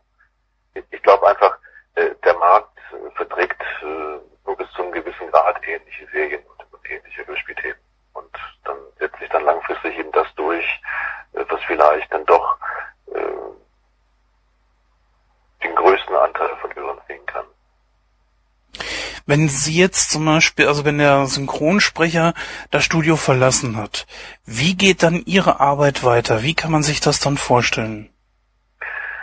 Wenn der Synchronsprecher das Studio verlassen hat, dann trinke ich erstmal einen Kaffee. äh, dann geht's weiter mit dem nächsten. Und meine Arbeit ist im Grunde dahingehend auch schon getan, wenn die Aufnahmen vonstatten sind. Es ist öfter mal, dass ich dann noch eingeladen werde zur finalen Abnahme. Das heißt, wenn die Mischung erfolgt und die Sprachbestandteile sind synchron drunter gemischt und die Heilräume liegen drauf, dann komme ich dann hin und schaue mir das nochmal an, zu sagen und kann eventuell noch sagen, das hätte ich gerne anders, etc. Aber sonst bin ich damit eigentlich fertig. Und wenn Sie selber dann sagen, okay, das passt jetzt irgendwie nicht so richtig, das müsste man nochmal machen, sagt man sich dann, na gut, okay, es passt jetzt wirklich nicht, dann müssen wir den Sprecher nochmal ranholen oder, naja, dann ist das jetzt halt eben so, weil der Sprecher kostet dann ja in dem Moment bestimmt dann auch nochmal Geld, wenn er nochmal ran zitiert wird, oder nicht? Man ist natürlich im Studio sofort bemüht, eine potenzielle Nachaufnahme auf jeden Fall zu vermeiden. Wenn dann wirklich noch einmal etwas eingesprochen werden muss, vielleicht weil man einen Take vergessen hat oder irgendwas ist doch nicht so gelungen, dann kostet das natürlich Geld sozusagen. ähm, wenn ich sozusagen mit einem Sprecher durch bin, dann sollte ich nach Möglichkeit auch von seiner Leistung so überzeugt sein, dass ich guten Gewissens dann der Technik oder der Mischung dann sagen kann, okay, das ist die finale Version. Man macht ja dann immer dann doch ein, zwei oder zwei bis zwei doch ein paar mehrere Takes und dann hat man so seinen Favoriten, den man gerne hätte, aber wenn aus technischen Gründen ein Take nicht genommen werden kann, hat man immer noch die Möglichkeit, sich da sich da einen anderen auszusuchen oder etwas zusammenzubasteln. Was passieren kann, ist natürlich, dass, dass doch ein technisches Problem dann drauf ist, dass das Mikrofon vielleicht ploppt und man hat das in der Aufnahme nicht gemerkt oder so. Oder man hat einen Take vergessen, was auch ab und zu mal passieren kann. Oder manchmal bekommt man noch eine neue Schnittfassung von einem Film. Das ist letztes Jahr auch mal vorgekommen, wo man dann noch Szenen nachsynchronisieren muss, die eigentlich im ursprünglichen Master nicht drin waren. Dann geht man natürlich mit denselben Leuten auch noch ins Studio. So, dass die Synchronsprecher dann vielleicht auch gleich mehrere Versionen abgeben von einem Take? Ich kann es kurz erläutern. Wir, also die, die, die Synchronschauspieler schauen sich den Take an. Dann ist es im Regelfall so, es gibt einen zur Probe. Den ist dann meistens nicht gleich beim ersten Mal drauf. Und äh, dann wird halt so lange geübt oder so lange gesprochen, bis er sitzt. Wie ist denn das eigentlich, wenn die Sprecher kommen und sprechen mehrere Takes, also mehrfach ein, dass äh, die Versionen, die nicht genommen wurden, dürfen die dann irgendwie trotzdem anderweitig verwendet werden? Sprich vielleicht in irgendwelchen äh, Outtakes als DVD-Bonusmaterial oder so? Also, muss man sozusagen, wenn etwas nicht genommen wird, ist es im Grunde genommen Schnittabfall. Ach so, okay.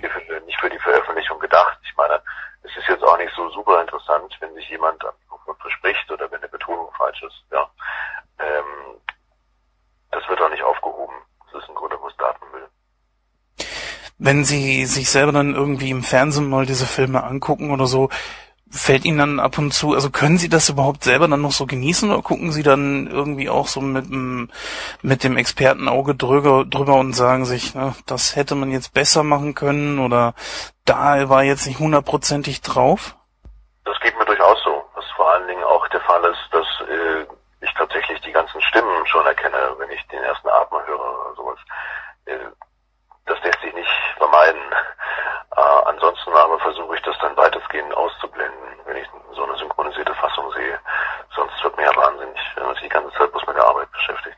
So mal die abschließende Frage. Ähm, wenn Sie jetzt vergleichen die Arbeit an einem Film und die Arbeit an einem Hörspiel, unterscheidet sich das großartig jetzt von der Synchronisation her, beziehungsweise auch hinterher vom Schnitt? Also wenn wir jetzt vergleichen wollen, Hörspiel und Synchron, ist natürlich ein, und Nacht. Beim Synchron muss man sich orientieren an dem, was auf dem Bildschirm oder Leinwand zu sehen ist. Man schlüpft sozusagen in die Rolle eines Schauspielers hinein, der diese Rolle auch schon einmal interpretiert und angelegt hat, muss versuchen, das nachzuempfinden, auch möglichst lippensynchron sein und äh, vom schauspielerischen Ausdruck passen.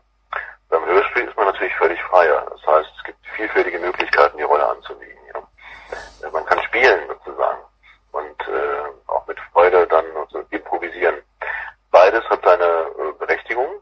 Synchron ist eine tolle künstlerische Aufgabe und jeder Schauspieler, der das mit Werf macht, verdient absolut höchsten Respekt. Ja, es ist äh, die Königsklasse überhaupt. Äh, und Hörspiel an sich ist äh, natürlich für Schauspieler, glaube ich, angenehmer.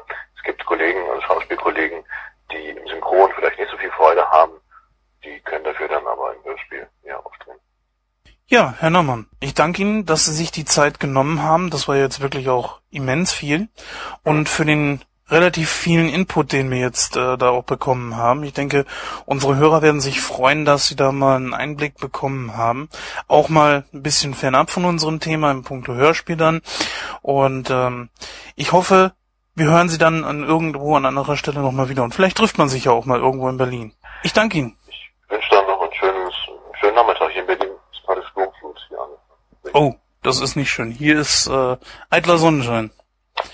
dann wünsche ich Ihnen noch einen schönen Nachmittag. Ne? Bis dann. Ne? Dankeschön. Tschüss. Danke.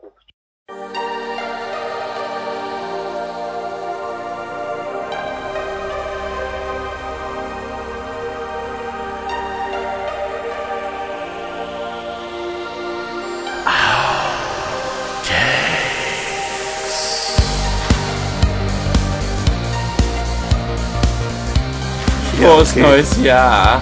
Frohes neues Jahr, yeah. Herzlich willkommen im ich- Gay Club.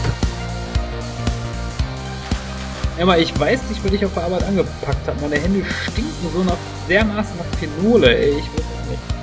Was ist das Phenol? Weil das sind. Lösungsmittel? Äh, ja, so organische Verbindungen halt. Das ist ein Schmiermittel. Er hat sich mal wieder im Schritt gekratzt.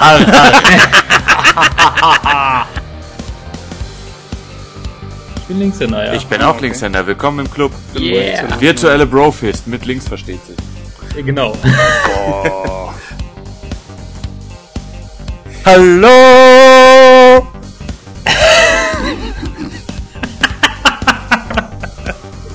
Oh Mutti, Ja, da brennt auf- die Muschi. Auf diesem Niveau werden wir uns jetzt den ganzen Abend weiter unterhalten. Ist dir aufgefallen, dass du beim bei sämtlichen Daten 2016 als Jahreszahl angegeben hast? Hab ich?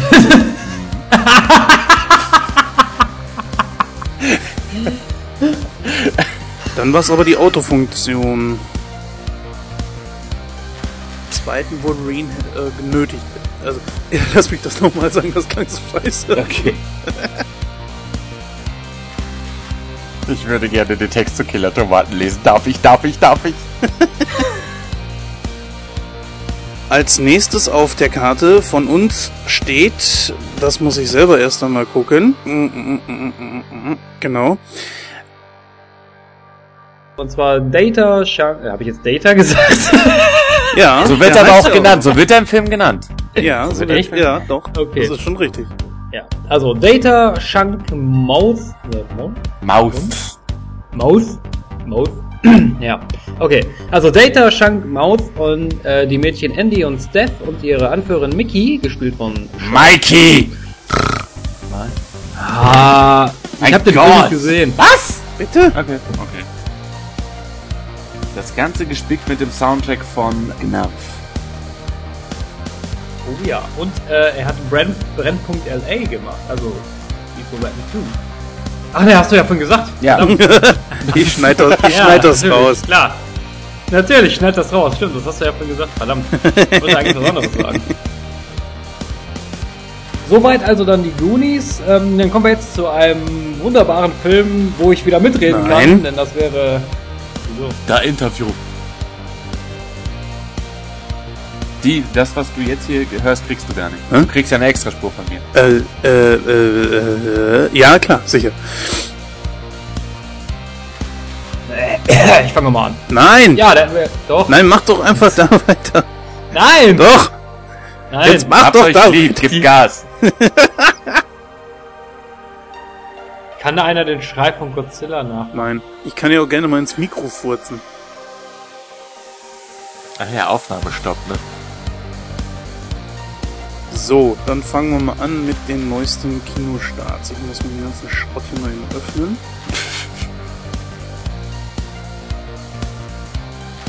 Oh, wow. Jetzt geht's bergab mit der ganzen Sendung. Erst die Goonies, die es noch ein bisschen heben, dann kommen die Killer-Tomaten, die schon tief Was hast du gegen die Killer-Tomaten? und dann.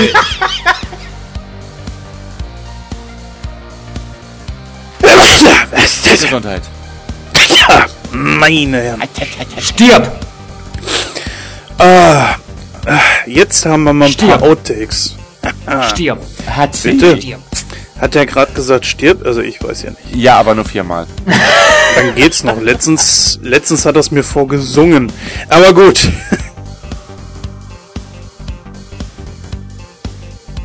Wusste, ich habe übrigens was, so- was Tolles erfahren. Wusstest du eigentlich, dass äh, Kerzen viel länger halten, wenn man sie nicht anzündet? Ich habe keine Zeit zum Bluten. Kommen jetzt die besten Filmzitate oder? So Da möchte ich dann aber auch gerne einschmeißen, mein Lieblingszitat aus American Psycho. Starr ihr Arschloch nicht nur an, lutsch es. Boah.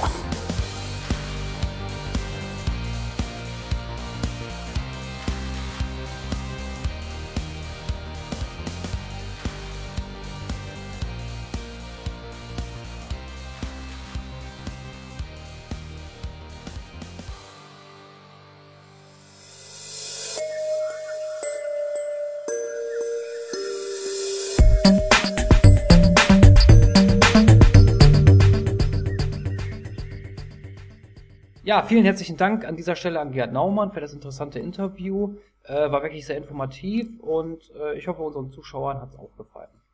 Ähm, dann kommen wir jetzt zu einem Film, wo ich wieder mitreden kann, und zwar ist das Angriff der Killer-Tomaten. Attack the Tomatoes. tomatoes. und weißt du, weißt du, Jens, Jens, was mir gerade aufgefallen ist? Hm? Ich habe eine fleischfressende Tomate in meinem Kaffee. Oh, oh, oh, oh, oh. Nein, aber bevor ich jetzt hier völlig am Rad drehe, äh, Pinny, magst du uns mal kurz erzählen, worum es in Angriff der Killer-Tomaten geht? In einer amerikanischen Kleinstadt werden normale Tomaten zu fleischfressenden Killern. Der Präsident und die CIA gehen vehement gegen das Killergemüse vor, während eine PR-Firma versucht, die Menschen von dessen Harmlosigkeit zu überzeugen. Ja, das war eine sehr schöne Einleitung, äh, Pinny. Ich es gar nicht besser machen können. äh, ganz kurz, ganz kurz mal ein paar Eckdaten zu dem Film. Und zwar, der Film ist erschienen 1978. Länge des Films ist ungefähr 87 Minuten. Altersfreigabe ist FSK 12. Was allerdings neu ist, denn äh, als der Film erschienen ist, war ja FSK 16 freigegeben. Regie führte John DeBello, Drehbuch stammt ebenfalls von äh, John DeBello und ähm, J. Stephen Peace. Ähm, Musik steuerte Gordon Goodwin bei und in den Hauptrollen haben wir unter anderem David Miller als Mason Dixon, George Wilson als äh, Jim Richardson, Sharon Taylor als Louise Farshield und äh, J. Stephen Peace spielt selber auch mit und zwar als äh, Wilbur fin Finletter und Ernie Myers spielt den Präsidenten. Ich kenne von denen keine Sau aus irgendwas anderem, muss ich gestehen. Ja, das sind auch eher unbekannte äh, Schauspieler, ehrlich gesagt. Ich glaube, ich habe die auch nur in dem Film gesehen. Ich wüsste jetzt nicht, wo die ich wüsste jetzt nicht, wo die sonst noch mitgespielt hätten, ganz ehrlich. Also ich muss gestehen, dass mir das genauso geht, aber das damalige Who is Who im wahrsten Sinne des Wortes, auch teilweise heute noch, an Synchronsprechern ist dabei. Das ist Ja. mir wirklich aufgefallen.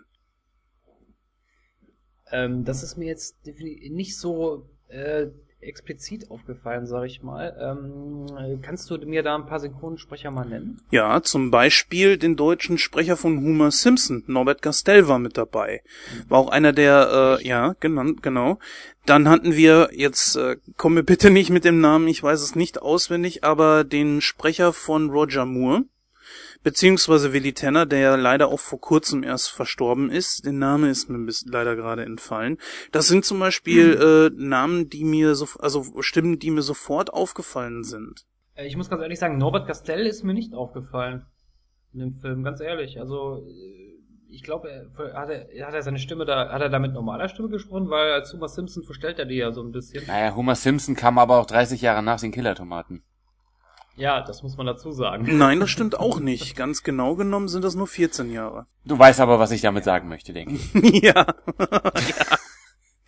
Hast dich nochmal gerettet hier.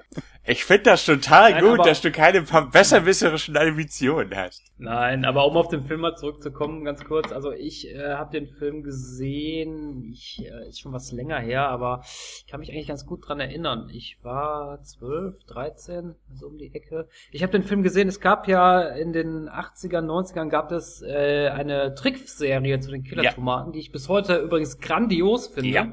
Die habe ich, die habe ich als Kind auch sehr, sehr gerne gesehen. Und äh, aufgrund dessen bin ich auch auf den Film dann irgendwann gestoßen. Und äh, ich muss sagen, klar, der Film ist trashig, das muss man dazu sagen. Aber ich finde, das ist so ein, so ein Trash-Film, der ist so scheiße, dass der schon wieder gut ist. Richtig. Das, äh, das macht den Film so ein bisschen aus. Es ist, es ist mehr so, es soll ja ein Horrorfilm sein, aber eigentlich ist es mehr so eine Horrorkomödie, sag ich mal. Äh, jein, es ist als Parodie von vornherein ausgelegt gewesen. Es sollte diese ganzen Science-Fiction- und Horrorfilme aus der Zeit äh, persiflieren. Darum ging es.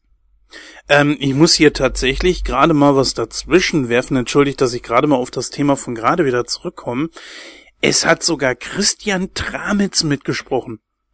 Ist ja krass, den habe ich überhaupt nicht rausgehört. In einem Film von 1977, da muss man mal, da sieht man mal, wie weit das zurückreicht. Auch Katrin Fröhlich hat mitgesprochen. Es ist die äh, Schwester von Andreas Fröhlich, den alle als drei Fragezeichensprecher kennen. Naja gut, ich meine, Christian Tramitz war ja schon damals ein guter Synchronsprecher. Ich meine, wir erinnern uns mal an Saber Rider, wo er Colt gesprochen hat. Ne? Oder äh, ja Tanz der Jahr. Teufel. Also Ja, mir genau. ist er erst seit eine schrecklich nette Familie aufgefallen als Synchronsprecher und dann auch erst später, dass, nachdem man ihn durch die Bully-Parade kannte. Da ist mir das erst so aufgefallen. Aber das, äh, wir haben hier Nils Klausnitzer, Arne Elzholz, den kennen wir als äh, Sprecher von Tom Hanks zum Beispiel. Dann hatten wir den Sprecher von Steve Guttenberg. Also wir haben da wirklich, Randolph Kronenberg sehe ich ja auch gerade, also das ist wirklich das Who is Who von den damaligen Sprechern. Davon sind ja die meisten auch teilweise heute noch aktiv und muss ich sagen, also für so einen Film finde ich das schon wirklich äh, erstklassig, weil es ist ja wirklich ein B- oder C-Movie, womit ich den Film nicht abwerten will, aber er ist es ja halt einfach und finde ich schon krass. Ja, das ist schon richtig, aber du musst ja auch dazu denken, damals äh, waren diese Synchronsprecher natürlich noch nicht so groß im Geschäft. Mhm. Mir, Und irgendwo fängt ja jeder mal klein an.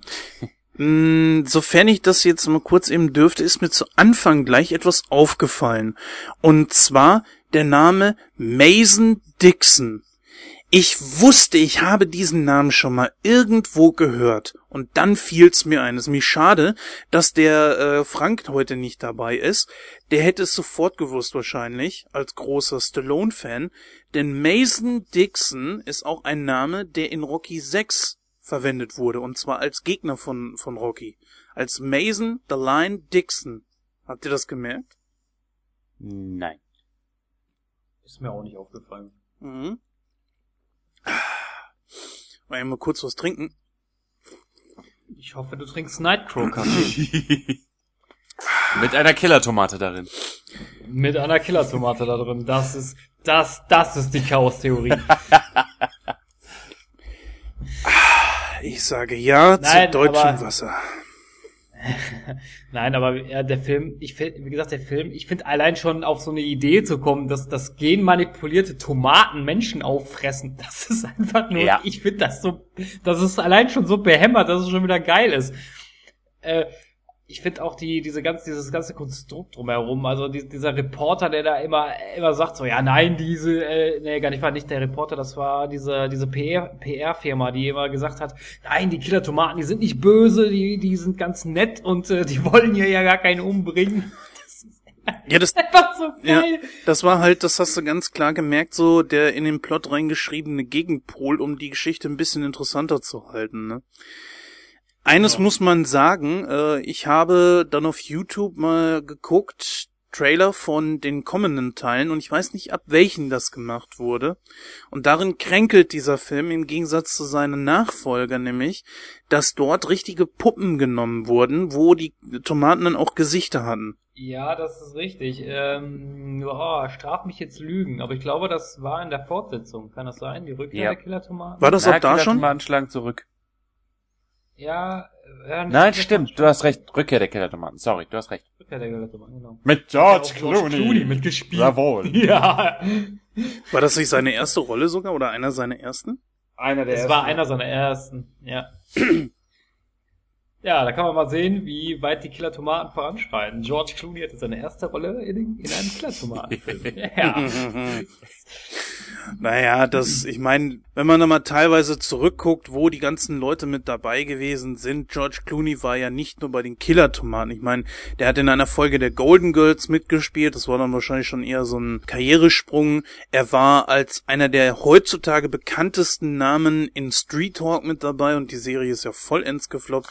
Echt? Also George Clooney war bei Street Hawk dabei? Ja, Das wusste ich nicht. Da muss ich noch mal gucken. Geile Sache. mhm, war es auch. Nicht nur er, es, Es war auch äh, Christopher Lloyd mit dabei mal. Okay. Es gibt übrigens eine, eine sehr nette Szene direkt am Anfang. Und zwar ähm, ist es ja am Anfang so, dass sich äh, zwei Charaktere im Vordergrund. Und im Hintergrund, ja, ja. Und im, Hintergrund, und im Hintergrund siehst du einen Hubschrauber, der, der einfach die Kontrolle verliert und dann eine Bruchlandung gerät. Und es war wohl, ta es war wohl tatsächlich so, dass, das stand nicht im Drehbuch, und zwar hat der, Kon äh, also war es wirklich so, dass es ein Unfall war. So. Und die Regisseure haben sich gedacht, wird keiner verletzt, lassen wir drin, passt schon. genau, ja. Das war so Finde ich geil. so stumpf, da muss ich dir recht geben. Ich, ich habe mir das angeguckt und dachte mir so, wollt ihr nicht mal hinlaufen und helfen? War das nicht auch genau der Zeitpunkt, ab dem dieser komische Typ da aufgetaucht ist, der dauernd mit seinem scheiß Fallschirm da rumgerannt ist? Der Typ hat mich wahnsinnig gemacht. Ey, ich dachte, Der hat ja, eine tragende Rolle in der Zeichentrickserie übernommen. Richtig, der hat eine, der hat eine sehr geile Rolle in der Zeichentrickserie. Und zwar ist er da mit so zwei Macheten immer bewaffnet mit seinem Fallschirm und äh, metzelt, die, metzelt die Killer-Tomaten immer so ab. Das ist so geil. Ja, es waren eine, also witzig war der Film teilweise schon. Ich meine, es ist absoluter Babyhumor, aber er hat mich doch echt manchmal zum Lachen gebracht. Wie war das? Schnuffel, Schnuffbox oder so ein Quatsch? Ich weiß es gar nicht mehr. Ah. Also ich kann mir nicht vorstellen, dass das in der Original-Synchro besser rübergekommen wäre als wie im Deutschen. Ja, das denke ich auch. Ich denke, die, äh, die, die, die, die Dialogregie hatte wirklich, wirklich Spaß mit diesem Film. Ich habe den, ich habe den Film leider nicht im O-Ton gesehen, aber ich kann, ich denke mal schon, dass das in, in, in der deutschen Synchro einfach um einiges besser vonstatten geht. Allein schon deswegen, weil natürlich auch der deutsche Wortschatz größer ist, sag ich mal. ne? Man kann halt mehr Wörter, Wörter, Wörter verwenden und sowas. ne? Ja. Das ist halt, ist halt so. Ich weiß nicht, ob es Schnuffel, Schnuffbox war oder so. Ich weiß nicht, aber das war... Ich finde auch die Aufmachung schon allein mit dem mit dem Präsidenten so geil, ne, dass er dass er halt äh, einfach nur seine seine seine Wahlkampagne in Gefahr sieht und sich denkt so ja Scheiße, wir müssen was gegen die Killer Tomaten unternehmen und dann schickt er erstmal die CIA los. das, das ist einfach so geil. Jetzt hau ich mal einen ganz, ganz bösartigen Vergleich raus. Kann man, auch wenn es weit hergeholt ist, Parallelen zwischen den Killer-Tomaten und Mars Attacks ziehen? Hab ich nie gesehen. Also ich finde schon, dass man das kann. Also Mars Attacks, das ist ja auch eigentlich so eine so, so eine so eine Persiflage, sag ich mal, Ja. ne? Auf diese auf diese diese ganzen Alien-Filme und äh, diese ganzen ähm, ähm, Unterweltszenarien und sowas. Ne? Richtig. Doch, ich finde schon, ich finde schon, dass man daraus äh, schon äh, eine Parallele ziehen kann. Vor allen Dingen, weil ja da auch der Präsidentin vorkommt. Eben. Allerdings ist es ja da ein bisschen anders. Genau, richtig. Und da ist es ja auch so, dass die, die Marsianer halt äh, willkommen heißen wollen und dann kriegen sie erstmal von den Marsianern einfach gehörig auf die Fresse, ne? Ja. Schon, schon allein dieses Nack! Ich meine, es ist eine völlig dumme Szene eigentlich. Ja gut, wie alles in dem Film, aber das, das fand ich so geil mit diesem kleinen Raum, wie diese Leute sich da alle in diesen kleinen Raum reinquetschen mussten und ich als so ein etwas, naja, wie ihr alle wisst, ich habe ja ein bisschen, ein klein bisschen Übergewicht, ein kleines Bäuchlein. Und ich hätte da bestimmt nicht hingepasst. Die haben sich da alle so reingequetscht und, oh. Mit Tomatenketchup. Aber ich finde, eingedenk der, äh, der, der, der grundsätzlichen Natur dieses Films ist es schwierig, dem eine klare Wertung zu geben. Als Film an sich kann der keine hohe Wertung bekommen, sind wir mal ehrlich. Als Partyfilm mit Bier und Chicken Wings ist das eigentlich der Film, den man mindestens einmal gesehen haben sollte. Also ich sag mal so, das ist, das ist ein, das ist ein Film, wo ich mir manchmal so denke, ja, Ed Wood hätte es nicht besser machen Richtig. können, ne? Richtig. Ja, es ist natürlich ein Nein, Film mit absoluten Blödelhumor, ne? Du kannst da keine Szene irgendwie richtig ernst nehmen. So ist das, denke ich, dann auch zu erwarten. Wer damals in die Kinos gegangen ist und hat da jetzt irgendeinen so einen Schocker erwartet, Angriff der Killer-Tomaten, muss ich sagen, tut mir leid. Also wer nur allein bei dem Titel nicht drauf kommt, dass das so ein Film ist, wo du dir nach fünf Bierchen immer noch einen, einen weglachen kannst, dann tut's mir leid. Ich sag aber auch, Äh. dass diese Prämisse auch auf Filme wie die unglaubliche Reise in einem verrückten Flugzeug zutrifft. Halte ich für ein ähnliches Prinzip. Mhm. Könnte man so vergleichen, ja. Ja, aber der Film, der Film, der spielt auch so in der Liga, ich weiß nicht, ob ihr ihn kennt, äh, der größte deutsche Horrorfilm Kondom des Grauens. Oh ja, ja, ja, ja, ja, ja. Habe ich gesehen, ja. Ja, ja, das, äh, das ist, äh, also da finde ich Angriff der Killer Tomaten aber wesentlich besser, muss ich mal dazu sagen. Auch was die Effekte betrifft. Auch was die Effekte betrifft. Ja, natürlich, die Effekte. Also, das ist das, wo für mich der Film einfach dran krankt. Trotz, dass die Dialoge wirklich gut sind und man, man wirklich auch, du kannst pinkeln gehen, du kommst wieder, du hast nichts verpasst. Ne, das ist, wie Pinny schon sagte, das ist so ein Film. Freitagsabends mit den Jungs hinsetzen, ein Zwitschern, das Ding nebenher laufen lassen.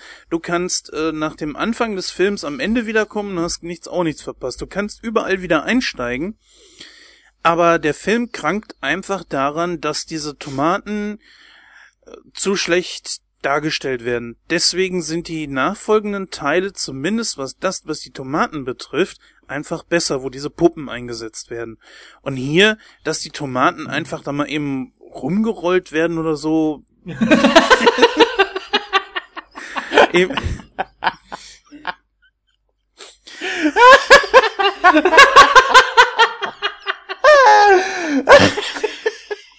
Entschuldigung. Ja, die Tomaten werden da, ich meine, diese kleinen Tomaten werden da, rum, da rumgerollt und, und das wird dann, die Leute müssen dann so tun, als wenn das jetzt super gefährlich ist. Oh Mann. Geil fand ich auch nur so, wo diese Szene mit dem Typ mit dem Schwarzen, der sich als Tomate verkleidet hat und spricht dann mit den Tomaten Ja. und meint dann so, kann mir mal einer das Ketchup reichen zwischen diesen Riesentomaten dazwischen. Das, da dachte ich mir nur, oh oh. Diese Riesentomaten, äh, das, das war auch so geil. Der, da kommt da so ein Arzt mitten im Freien, ich weiß gar nicht, was die da gemacht haben. Äh, Frag untersucht, nicht. Frag untersucht, nicht. ja, untersucht da so eine Tomate und meint so, ja, es ist eindeutig. Es ist eine Zwergtomate, so ein Riesenvieh von, so ein Kürbis von Tomate. Und es ist eine Zwergtomate. Ja, klar. Roffelkopter. Nein, aber ich muss dazu sagen, ähm, ist eigentlich äh, in Anbetracht der Tatsache, dass äh, Penny und ich haben es davon erwähnt, dass es dazu diese Zeichentrickserie gab, die 1990 bis 93 lief mit 21 Episoden. Schade eigentlich, eigentlich war die Zeichentrickserie sehr, sehr cool. Ja, aber andererseits Äh, muss man sich da die Frage stellen, wann ist etwas ausgereizt? Und ich denke, 21 Folgen decken das ganz gut ab, was da machbar wäre, ohne dass es dämlich ist. Also, unangenehm dämlich. Ja, aber ich, ich finde eigentlich die, die, ähm, wenn ich einen Vergleich ziehe zu den Filmen, finde ich die Zeichentrickserie um einiges interessanter und auch besser Das gemacht. ist richtig. Allein schon von, der, von den Geschichten her, ne? Also das war einfach top. Das war, also wie gesagt, mich hat's als Kind super unterhalten. Ist nur schade, so als ich würde die mir gerne mal wieder als Erwachsener ansehen, aber ich glaube, die kriegst du nirgendwo, zumindest nicht auf Deutsch. Na ja, gut, da muss ich Penny recht geben, denn man sieht's ja auch zum Beispiel, 1991 kam der letzte Film raus, Killer Tomatoes Eat France, der ist ja nie in deutscher Sprache erschienen. Nee, das ist richtig, das stimmt. Also schade. Und um genau das Äh, man weiß es nicht, ob das so schade ist. ich bin, ich finde die Filme nicht schlecht. Also ich finde so, ich kann dir, wie gesagt, ich kann dem ersten Teil sogar was Ja, ich weiß, ich auch doch wenn auch, das, ich doch auch. Auch wenn das natürlich, auch wenn das natürlich, wie Jens vorhin gesagt hat, total plump ist, dass sie die Tomaten darüber rollen und dann musst du als Schauspieler, du siehst nur diese blöde Tomate und musst dir ja jetzt total panische Angst spielen, so. Ja. Allein das ist schon so geil. Aber wisst ihr, wo ich mich am meisten bei weggelegt habe? Dieses Blubbern der Tomaten, das fand ich so klasse. Blubbern, da musst du mir mal kurz auf Sprünge helfen. Ja, die haben, die haben noch äh, Geräusche gemacht, womit sie sich verständigt haben oder ähm, Ach, ja, genau, oder wie das war. Ja, ja, ja, ja. Also da habe ich mich auch köstlich bei amüsiert jedes Mal. Ja, wie gesagt, der Film, der Film, der hat, äh, der hat seine Momente und natürlich klar ist das Trash. Ja, darüber braucht man uns auch, darüber braucht man sich auch nicht unterhalten. Aber wie gesagt, das ist, das ist einfach Trash, der scheiße ist, aber so scheiße, dass er wieder gut Ja. ist. Und deswegen hau ich jetzt einfach mal meine Bewertung raus. In Anbetracht der Tatsache, wie, wie ich es schon da gesagt habe, würde ich diesem Film, weil er hat, für mich hat er Unterhaltungswert. Ich würde ihm etwa 85 Prozent geben. Oh, die kann ich leider nicht halten. Für das, was er ist und was er darstellt, ja, okay, kann man ihm schon eine höhere Prozentzahl geben. Wie gesagt, der Titel alleine sagt ja schon, hier brauchst du nichts erwarten. Angriff der Killertomaten. Äh, ja, okay. Das, das verrät im Grunde genommen schon alles. Das ist ein Blödelfilm und dafür ist in Ordnung. Der Film geht äh, 87 Minuten, ist vielleicht ein, für meinen Geschmack, ja, 75 hätten gereicht. Wie der Film allerdings auch je auf eine FSK 16 in Deutschland kommen könnte, das, das weiß ich nicht. Das müssen die Leute äh, damals beim Saufen, als sie den Film geguckt haben, da müssen die ordentlich einen gezwitschert haben und dabei entschieden haben, weil da das, das kann so ein Kleinkind zeigen, das dann wahrscheinlich auch nie wieder bei McDonalds einen Burger essen wird. Das würde ich auch heute schon nicht, was das betrifft. Ja. ähm, ich sag mal, ich gebe diesem Film aufgrund des Unterhaltungsfaktors Im Anbetracht dessen auf der kommenden Teile, die aufgrund der Puppen einfach besser sind, mh, 72 Prozent. Ich kann dem Film leider keine klare Bewertung geben. Und zwar, ich hatte das vorhin schon angedeutet, ich muss diesen Film leider Gottes von zwei verschiedenen Blickpunkten betrachten. Das eine ist eben der möchte gern Cineast, als den ich mich gerne bezeichne, ähm, sieht in diesem Film handwerkliche Mängel, inhaltliche Mängel. Also als Film an sich ist der große Grütze. Er versucht zwar auch nichts anderes zu sein, aber insofern hat er als Film an sich keine Daseinsberechtigung. Insofern würde ich ihm da, wenn es hochkommt, 50% äh, geben. Auf der anderen Seite, der Trash-Fanatiker, der ich ebenfalls bin, feiert bei dem Film jedes Mal aufs Neue ab und geht tierisch auf diesem riesengroßen Schwachsinn ab, der einem da 87 Minuten um die Ohren gezimmert wird. Und dieser Unterhaltungswert macht für mich locker eine 85 bis 90 aus. Ja, das ist mal eine gute Wertung, würde ich sagen. Yes, wir sind auf einer Welt. Ja! Yippie. Ja, wie gesagt, ich hätte ihn ja auch ein bisschen höher eingestuft, aber ich habe mir die Trailer da angesehen und diese, diese Puppen wirken einfach besser. Ne? Hier hast du wirklich nur, nur Tomaten, beziehungsweise große äh, äh Requisiten, die aussehen wie Tomaten, die irgendwo hergeschoben werden. Das sieht so, so bescheuert Und sie machen Ja, ja, genau. Und von daher finde ich das einfach daher so ein bisschen besser. Aber gut. Ja, äh, da wir auch gerade so beim Trash-Faktor sind, kommen wir nun zu unserer Diskussionsrunde, die wir natürlich äh, unter dem Titel immer noch unter dem Titel laufen haben, Diskussion für Millionen. Ein Titel, den der Jens sich ausgedacht hat übrigens. Und ähm, ja, und in dieser Diskussionsrunde werden wir mal unsere schlechtesten Top 3 Filme vorstellen. Bis gleich.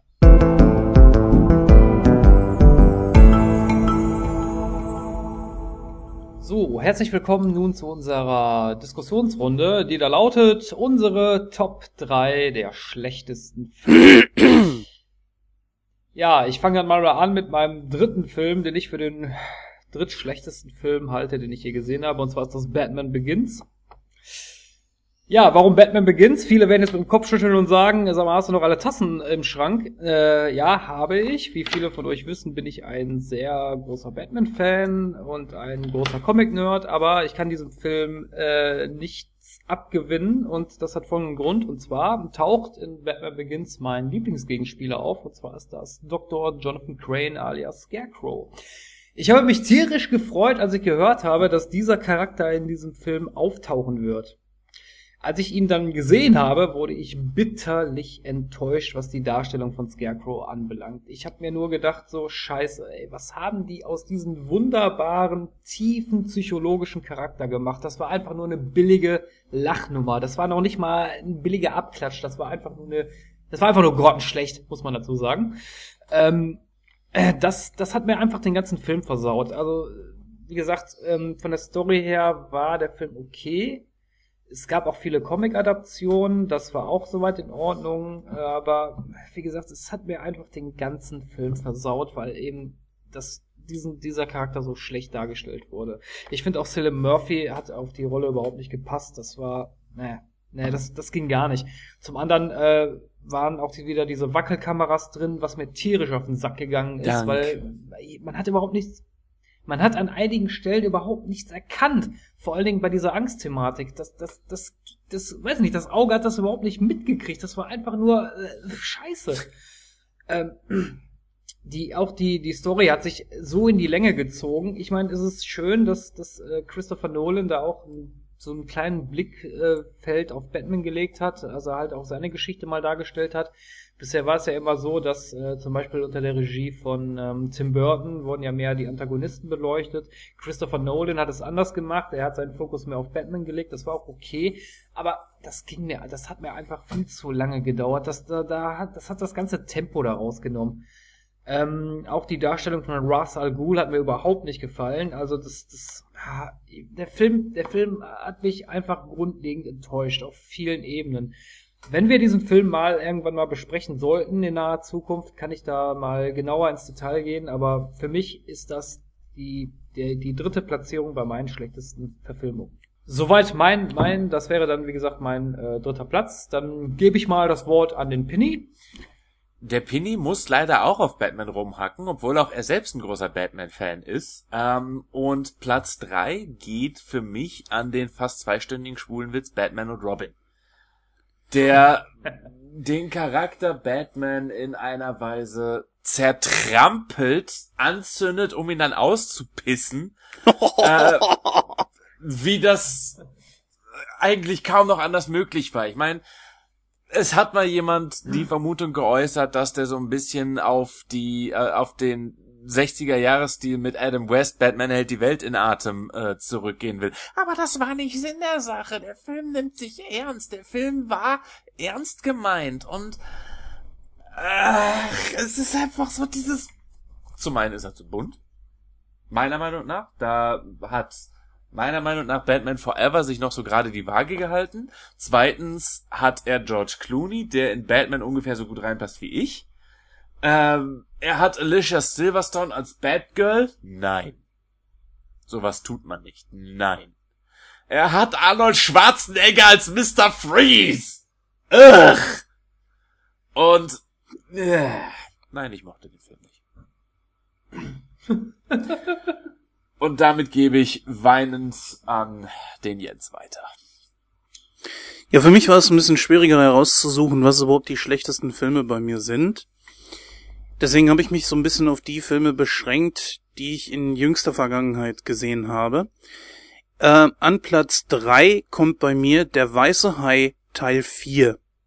Wir werden diesen Film natürlich irgendwann auch mal besprechen müssen, da wir mit der ersten... Ja, es ist ja leider so.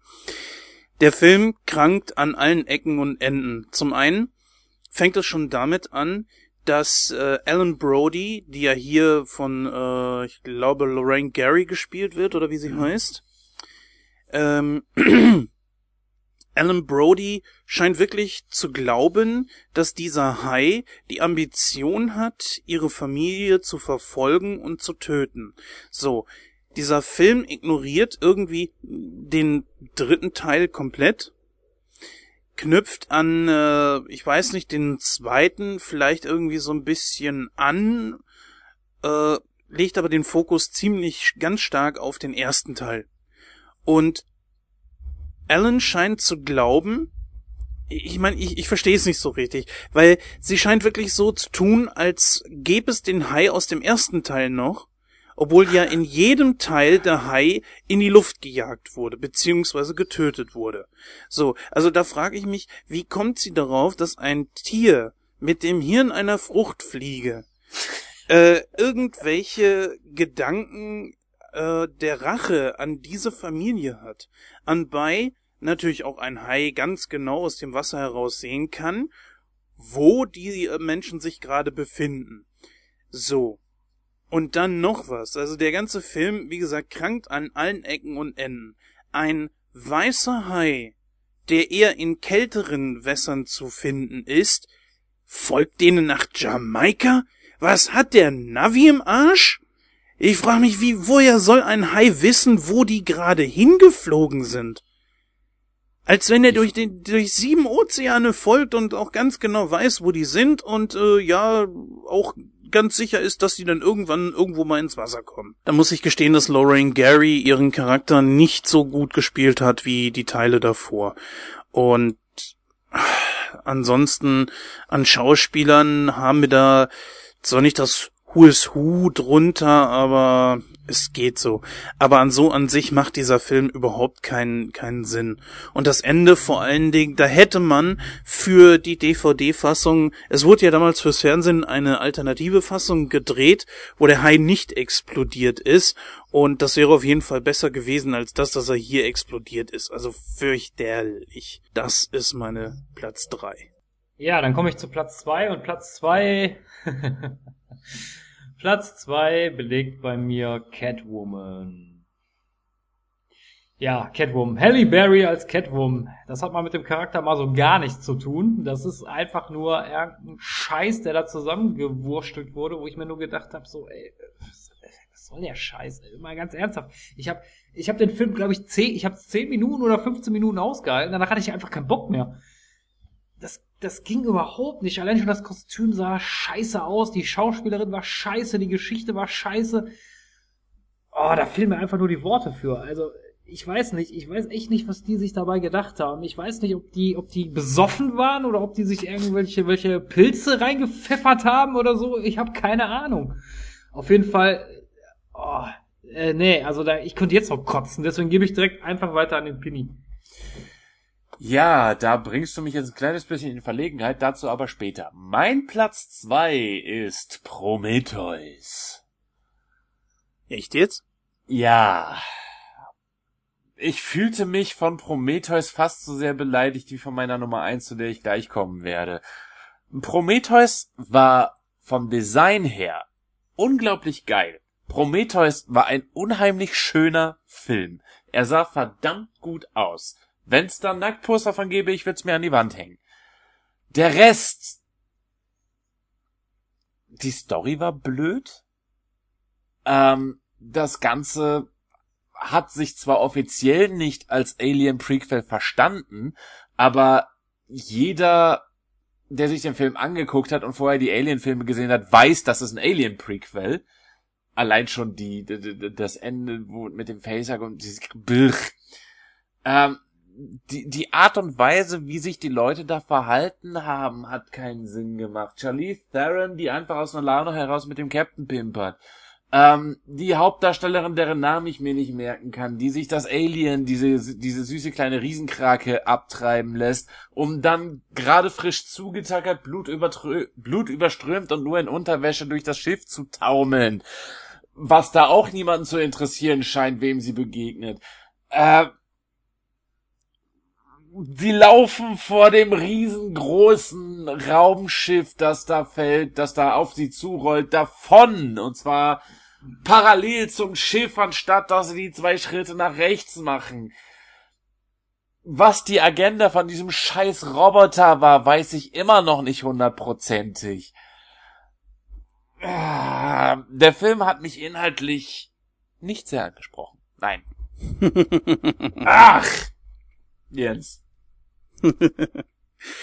Gut, dann übernehme ich gleich mal. Ähm, wie gesagt, das ist sehr schwierig, nur drei Filme zu nehmen. Was mich allerdings schon immer gestört hat, ist, sind die Fortsetzungen von Highlander. Hier möchte ich Highlander 2, Highlander, äh, ja genau, Highlander 2 und Highlander The Source einfach mal nehmen. Punkt 1 ist ja, Highlander 1 ist in seiner Handlung komplett abgeschlossen.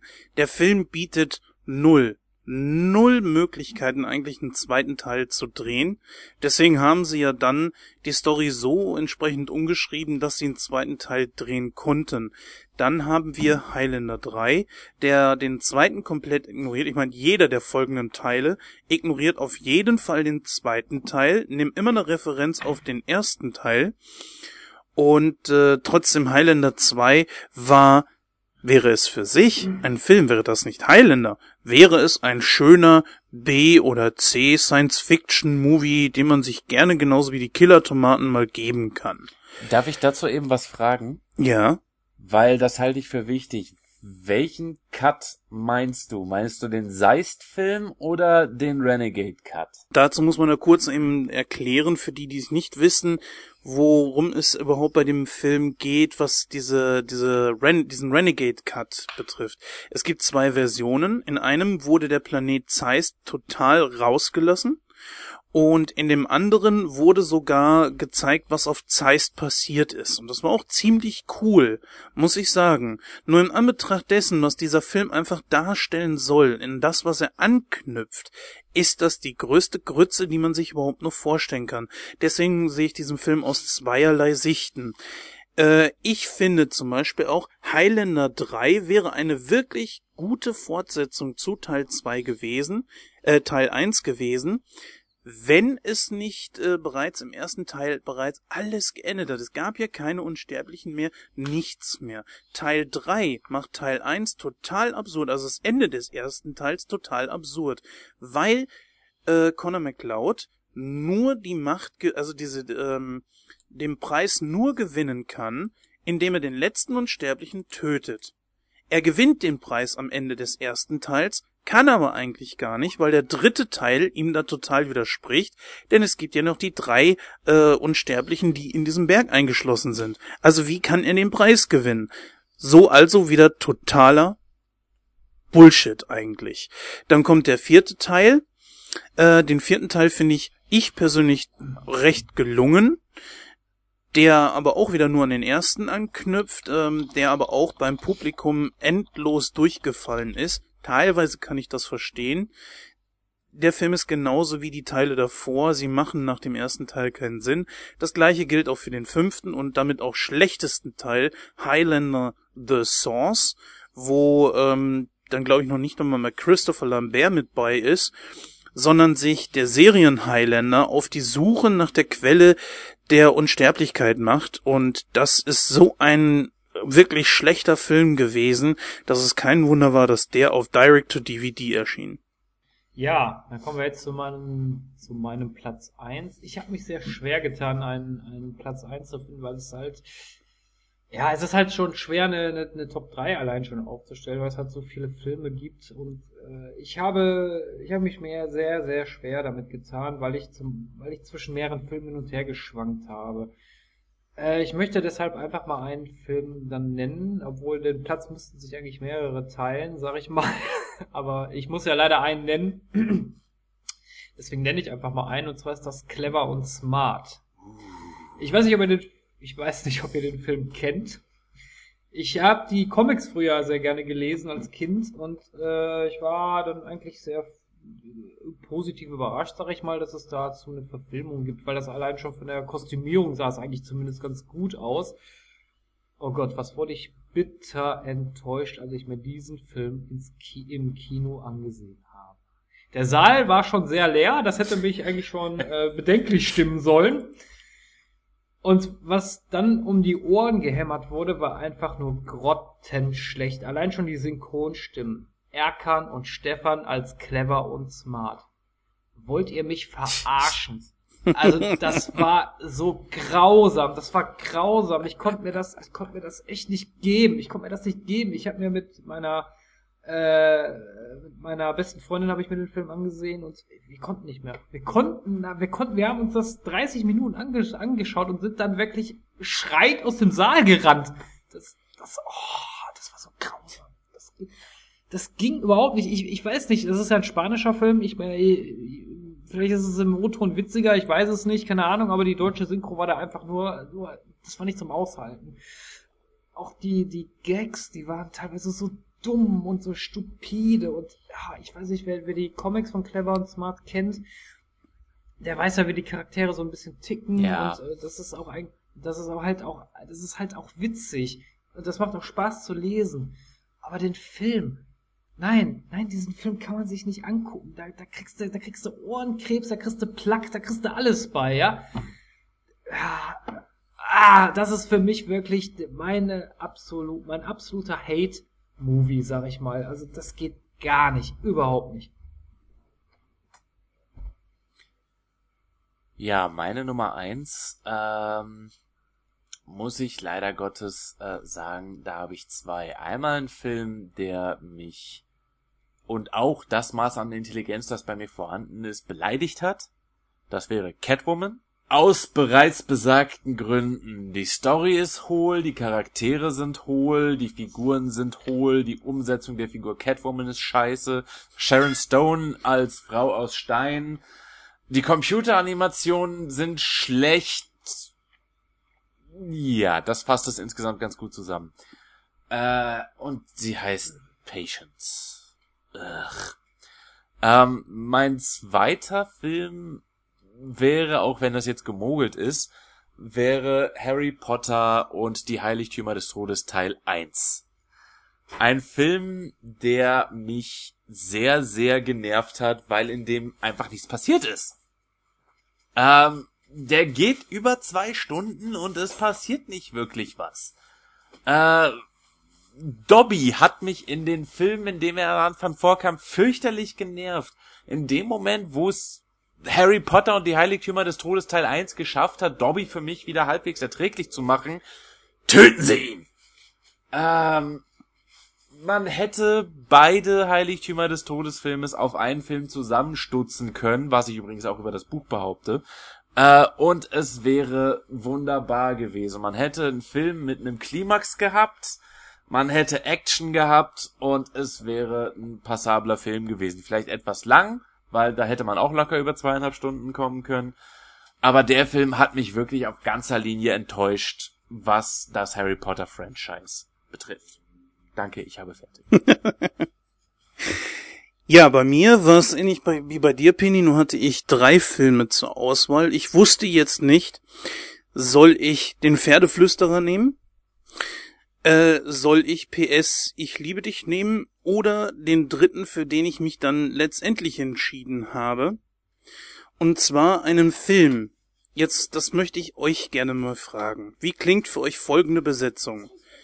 Bill Murray, Owen Wilson, Kate Blanchett, Angelica Houston, Willem Dafoe, Jeff Goldblum. Ich weiß, welchen Film du meinst und ich stimme dir sowas von zu. Na, weißt du es, Christoph? Ah, Ich habe eine Vermutung. Ich habe eine Vermutung. Aber ich bin mir jetzt nicht hundertprozentig sicher. Also, wollen wir das Ganze... Du hattest, du hattest, du, du hattest Bill Murray. Ja, erwähnt, genau. Ne? Stop-Motion-Fische? Äh, ja, ja. Okay, ich habe jetzt an einen anderen Film gedacht, okay. Aber ich glaube, da spielt gar nicht Jeff, Goldblum mit. Also, ich klär's mal auf. Und zwar geht's um den Film Die Tiefseetaucher aus dem Jahr 2004. Eine unglaublich große Besetzung. Ich meine, es geht eigentlich um einen Ozeanographen namens Steve Zissou, der äh, den sogenannten Jaguarhai sucht und will darüber eine Dokumentation drehen und zwischendurch muss er sich noch mit äh, seinem Sohn, von dem er nicht wusste, dass dieser sein Sohn ist, auseinandersetzen und was auf eigentlich ziemlich cool klingt, ist der letzte Rotz, den ich jemals mit einer solchen Besetzung gesehen habe. Wir haben Bill Murray. Ich frage mich, wie kann man sich als ein solcher Schauspieler wie Bill Murray für so einen Piss hergeben? Er macht einen Riesenfass.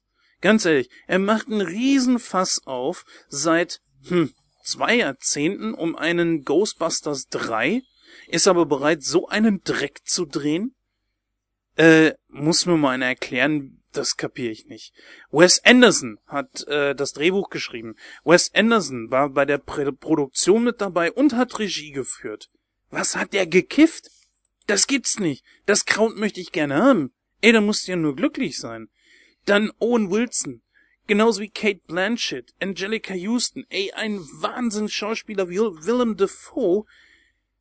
Und auch noch Jeff Goldblum als Nebenrolle mit dabei. Wie kann man sich für sowas hergeben? Da gab's nicht mal großartig Geld für.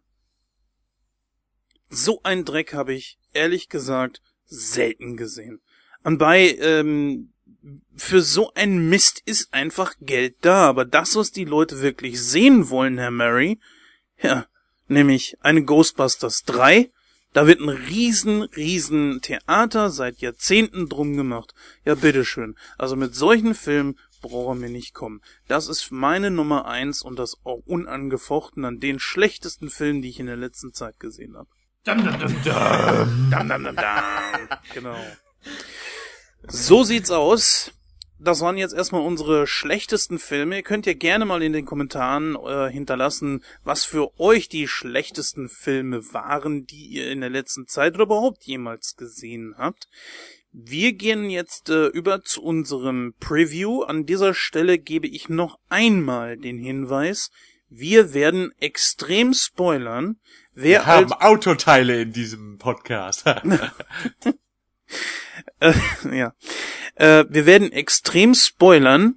Also wenn ihr noch gerne in den Film gehen wollt und nicht gespoilert werden wollt, dann heißt es für euch jetzt abschalten oder weiter vorspulen zu der Verabschiedung. Ansonsten hört weiter zu. Seid herzlich eingeladen, wenn wir uns jetzt der Neuauflage von Godzilla widmen und wie er abschneidet. Bis gleich.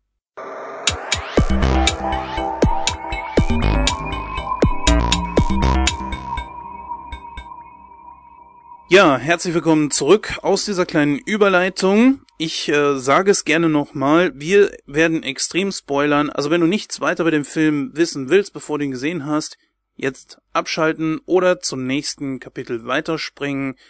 Wir werden uns jetzt hier diesem Film widmen und alles auspacken. Es geht um Godzilla. Äh, das ist diese Neuverfilmung von Garrett Edwards aus dem Jahr 2013 beziehungsweise jetzt 2014. Wir erinnern uns alle noch an die Emmerich, an den Emmerich-Film von 1998. Nein, es gibt keinen Emmerich-Film. Doch, den gibt es. Und Nein!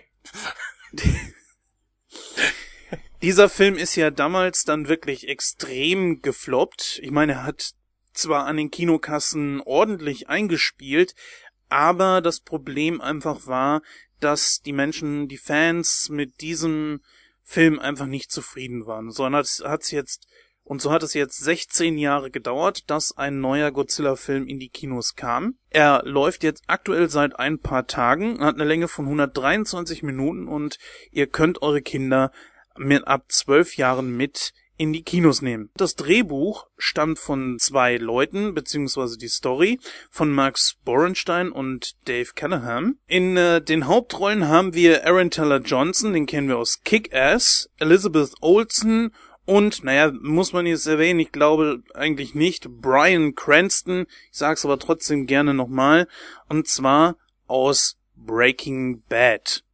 Dann haben wir natürlich noch einige andere Leute, die da mitgespielt haben. Zum Beispiel äh, noch erwähnenswert ist Ken Watanabe, wird glaube ich so ausgesprochen, als Ihiro Serizawa. Und wer die alten Godzilla-Filme kennt, der wird, dem wird dieser Name auf jeden Fall noch was sagen. Zumindest Serizawa. Die äh, Story haben wir ja vorhin schon eben so ein bisschen angerissen und äh, von daher sparen wir uns das jetzt einfach mal. Ich bin äh, bei der Vorpremiere in diesem Film gewesen, habe ihn sogar zweimal gesehen aufgrund von glücklichen oder unglücklichen Umständen und habe mir äh, wirklich ein Urteil gebildet. Ich habe lange überlegt, wie werde ich diesen Film bewerten. Und ich sage euch ganz ehrlich, es ist mir nicht leicht gefallen. Der Film geht 123 Minuten, macht nach Adam und seinem Riesen umgerechnet auf Zeit zwei Stunden und drei Minuten. Ich würde sagen, in den ersten 70 Minuten, wo war da Godzilla? Im Meer. Also Godzilla war irgendwo, nur nicht in diesem Film. Godzilla wird immer mal wieder angedeutet, zum Beispiel den Rücken, den man unter anderem aus dem Trailer kennt, wo er da die Wassermassen vor dieser kleinen Insel da wegdrückt, bevor sie die Bombe hochjagen. Ähm, das allerdings ist nur etwas, was sie äh, kurz mal gefilmt haben, also in dem Film als äh, dokumentarische äh, Szene kurz ähm, eingeführt haben und das war's dann auch. In den ersten 70 Minuten würde ich sagen, sieht man Godzilla zum einen nie ganz, B schon mal gar nicht das Maul, das Gesicht, die Augen oder irgendwas, sondern immer nur den Rücken oder vielleicht mal kurz den Schwanz, das war's. Und das ist der mit größte Knackpunkt an diesem Film überhaupt. Natürlich ist dieser Film CGI überladen, ist ja ganz klar. Die, die Monster müssen ja irgendwie auf die Leinwand gebracht werden und heute kann man, glaube ich, bei einem Blockbuster mit Plastic Suits nicht mehr ankommen. Von daher. Warum ähm, eigentlich nicht? Mal ohne Scheiß. Ähm, die, gerade die äh, Godzilla-Filme jüngeren Datums aus den frühen 2000ern haben CGI für die Effekte benutzt und teilweise für Raumschiffe und so ein Blödsinn, aber die Monster sind weiterhin Deppen in Gummikostümen geblieben und das hat meiner Meinung nach wunderbar funktioniert. Weil das sich dort, glaube ich, etabliert hat, Penny. Und ich glaube, für Hollywood würde das nicht funktionieren. Ja, wahrscheinlich nicht, aber trotzdem. Ja. Ja, das, das Problem daran ist ja auch, dass Hollywood sich überwiegend an der Meinung von irgendwelchen Deppen orientiert, die einfach, äh, ja, keine Ahnung haben. Ja. Naja gut, also ich glaube, man muss vielleicht doch ein bisschen an der Story rumkratzen. Also erst einmal in den ersten 70 Minuten gibt es die Gegner. Es gibt tatsächlich Gegner bei diesem Film. Ich hätte nicht gedacht, dass sie es machen. Zumindest nicht für einen ersten Teil. Ich glaube schon, dass nach diesem hier der Film wird gut ankommen. Das kann ich mir sehr, sehr gut vorstellen. Aber ähm, ich hätte nicht gedacht, dass bereits im ersten Teil bereits schon andere Monster auftauchen werden. Doch das tun sie. Und diese bilden sich unter dem Atomkraftwerk, wo unter anderem Brian Cranston, der den Joe Brody spielt, ähm, dann arbeitet, zusammen mit seiner Frau. Und äh, ja, da unter diesem Atomkraftwerk ein riesiges Insekt, so möchte ich es mal nennen, ein sogenanntes Muto, das ist eine Abkürzung für etwas, sucht euch selber raus, ich weiß gerade nicht, wofür es steht. Und dieses verursacht immer wieder irgendwelche kleinen Beben, die auch erst für Erdbeben gehalten werden, aber dann findet Joe Brody halt heraus, dass es nicht so ist. Das muss für irgendwas anderes muss dafür verantwortlich sein. So, und ähm, irgendwann ist dieses Beben so schlimm, dass die das Atomkraftwerk evakuieren müssen. Und bei dieser Szenerie kommt dann seine Frau ums Leben. Sondern etliche Jahre später, so 15, so 15 Jahre später, ist Joe Brody immer noch dabei und will herausfinden, was ist da schiefgelaufen, warum musste meine Frau sterben, was wollen die verbergen. Und äh, da sieht man dann halt einige Szenen, die man bereits auch schon im Trailer gesehen hat. Der Trailer führt in die Irre. Denn das äh, wird's dann da an der Geschichte dann auch gewesen sein mit Brian Cranston und das eine der größten, der größten Knackpunkte für mich an diesem Film. Brian Cranstons Charakter stirbt nach den ersten 20, 25 Minuten. Ähm, damit steht Aaron Taylor Johnson frontal im Fokus eines Filmes, der aber keinen wirklichen menschlichen Hauptdarsteller wirklich braucht. Er braucht menschliche Nebendarsteller. Aber Aaron Taylor Johnson und auch Elizabeth Olsen werden dem Zuschauer mehr oder weniger aufs Auge gedrückt. Und das hat mich dann immer wieder gestört, ähm, wo ich mir dachte so, verdammt, wir sehen die Mutus. Wir sehen, äh, wir sehen Ford Brody, gespielt von Aaron Taylor Johnson. Wir sehen seine Frau, Ellie Brody, gespielt von Elizabeth Olsen. Aber, und wir sehen das Militär, Militär, Militär, zwischendurch noch Dr. Serizawa, der ein Nachkomme des ursprünglichen Serizawa zu sein scheint, aus dem 1954er Film von Godzilla, dem Original also. Der Film knüpft auch so leicht an, an diese Geschichte an, ist aber keine Fortsetzung davon. Das ist das große Problem an den ersten 70 Minuten. Und vor allen Dingen diese Mutus, die hat man ununterbrochen. Man zeigt sie wirklich en masse. Erst ist nur ein. Willst du, will, äh, Entschuldigung, wenn ich dich da jetzt unterbreche. Ähm, willst du damit sagen, dass sich, äh, also für mich hört sich das so an, dass die ersten Minuten oder die ersten 70, ne, 70 Minuten waren es, oder? Die ersten 60, 70 oder? Minuten, ja ja, dass das, dass das unnötig in die Länge gezogen wurde? Äh, wenn du mich fragst, ja. Ich persönlich habe, sieh's mal so. Mm, du gehst in einen Film rein, der Star Wars heißt und siehst nicht ein einziges Lichtschwert, keinen Jedi, keinen Todesstern, gar nichts. Und da fragst Also, also, also Episode 1. Ja. oh, meinetwegen. ja, meinetwegen auch das, also von mir aus gerne. Ähm, ich verstehe aber, was du meinst. Wenn du einen Film hast, der Godzilla heißt, willst du auch Godzilla sehen und keine Mutos und Bombenmenschärfer. Ich habe ja auch nichts dagegen, dass bereits im ersten Film schon äh, irgendwelche anderen Monster mit dabei sind. Das, das hebt den Film ja sogar ehrlich gesagt hervor. Und gesamt gesehen auf den Film erinnert er schon auch tatsächlich an die älteren Filme. Also es hat wirklich den Flair von, von diesen älteren Filmen.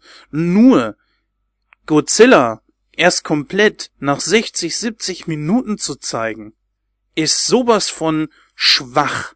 Und das, ja. was ihr in den Trailern seht, ähm, wo du Godzilla siehst, ist das, was du in den ersten 60, 70 Minuten siehst. Das ist wirklich genau Shit. das. Ist kein Witz jetzt. Außer vielleicht, dass man Godzilla sieht, wie er umringt von einigen Schiffen in Richtung der Motus äh, ja, schwimmt. Und er weiß auch immer genau, wo die Viecher sind. Was aber auch kein Problem ist. Ich meine, zu viel, zu viel Handlung und, und sowas sollte man jetzt auch nicht erwarten. Obwohl das alles schon echt gut gemacht ist. Aber wie gesagt, in den ersten 60, 70 Minuten das, dass du Godzilla eigentlich überhaupt nicht siehst. Und dass Brian Cranston der Schauspieler, eigentlich der einzige Schauspieler, wo ich sage, dass der noch versucht, was aus seiner Rolle zu machen, bereits nach den ersten 20, 25 Minuten abkackt. Und er ist der beste Schauspieler dort gewesen. Wenn ich mir das Line-Up so angucke, ist das aber auch nicht so richtig schwierig. ja, das, das möchte ich sagen, außer vielleicht äh, David Stratton. Äh, ja, geht auch noch, beziehungsweise hat mir äh, Ken Watanabe sehr gut gefallen als Dr. Serizawa, muss ich auch sagen. Also Ehre wem Ehre gebührt. Trotzdem ist Brian Cranston der Beste gewesen. Und das hat mich dann schon tierisch gestört. Ich habe echt gedacht, der bleibt den ganzen Film über dabei. Und auch dieses, äh, sie versuchen was zu verbergen, es wird sie zurück in die und zurück in die Steinzeit schicken, was ja im, im, im Trailer immer zu sehen war hat nichts mit Godzilla zu tun. Sie wissen in dem Film bereits seit 60 Jahren von Godzilla und alles, was du eigentlich an Dialogen siehst, hat nur mit den Mutos zu tun. Und da frage ich mich doch, da fühle ich mich ehrlich gesagt als jemand, der in einen Godzilla-Film geht und wirklich angefixt ist durch diese geilen Trailer, echt verarscht. Es geht kein bisschen dabei um Godzilla. Die Welt weiß nicht mal, dass es Godzilla gibt ist ja auch okay. Aber ich hätte echt gedacht so, dass sie ihn zum ersten Mal finden. Auch dieses Riesenskelett zum Beispiel, wo sie da im Trailer durchgehen und so weiter. Das ist sowas von, ähm, hier nochmal auch mal vielleicht für die, für die es interessant ist, das zu hören was Godzilla überhaupt ist. Godzilla ist ein Urzeit, ein vor, noch vor der urzeitlicher Predator, also einer der ersten Wesen, die es auf der Erde überhaupt gegeben hat wo die Erde noch ziemlich radioaktiv war. Und das fand ich ziemlich cool erklärt eigentlich. Und diese Kreaturen haben sich, nachdem die Erde sich weiterentwickelt hat und die Radioaktivität zurückging, in die Meere zurückgezogen, deswegen lebt Godzilla im Meer und äh, sind leben in in der Nähe des Erdinneren, wo es noch sehr viel Radioaktivität gibt. Und dort haben sie ihn irgendwann aufgeweckt. Ja, das ist die Geschichte von Godzilla. Dann haben sie versucht, mit mehreren Atombomben zu töten, was aber nie funktioniert hat. Und das war's. Dann mehr wird über ihn in den ersten 70 Minuten nicht gesagt. Dann trifft Godzilla das erste Mal, ich glaube, äh, auf irgendeiner, auf Hawaii oder so, ich bin mir gar nicht mal so sicher. Auf irgendeiner so einer Urlaubsinsel treffen die beiden aufeinander. Dieses fliegende Muto, also das Männchen. Es gibt ja noch ein zweites Muto und dieses äh, kann nicht fliegen und ist das Weibchen. Und diese beiden Viecher wollen zusammenkommen, um sich zu paaren. Und Godzilla, das ist der Grund für Godzillas Daseinsberechtigung in diesem äh, Muto-Film, sage ich jetzt mal, dass er diese beiden Viecher jagt. Und das war's. Er ist einzig und allein auf der Jagd. Er ist keine Bedrohung für die Menschheit oder sonst irgendwas. Gar nichts. Ich frage mich, wo, das, das ist sehr merkwürdig. Dann da treffen. Würde mich, da würde mich aber dann mal interessieren, als Gummi-Godzilla-Fan, was kann dieser Godzilla? Ich meine, was mich bei dem Emmerich-Film am meisten angesickert hat, äh, war die Tatsache, dass das einfach nur eine blöde, zu groß geratene Echse war. Godzilla sollte Feuer speien können, der sollte äh, diesen charakteristischen Schrei haben. Ich, kann der das wenigstens? Kann er, kann er alles. Und ich sag dir, ähm, die 70 Minuten Wartezeit entschädigen für eine ganz kurze Szene, wo auf dieser äh, Insel plötzlich Godzilla dann auch tatsächlich auftaucht, auch diesen Meer auftaucht.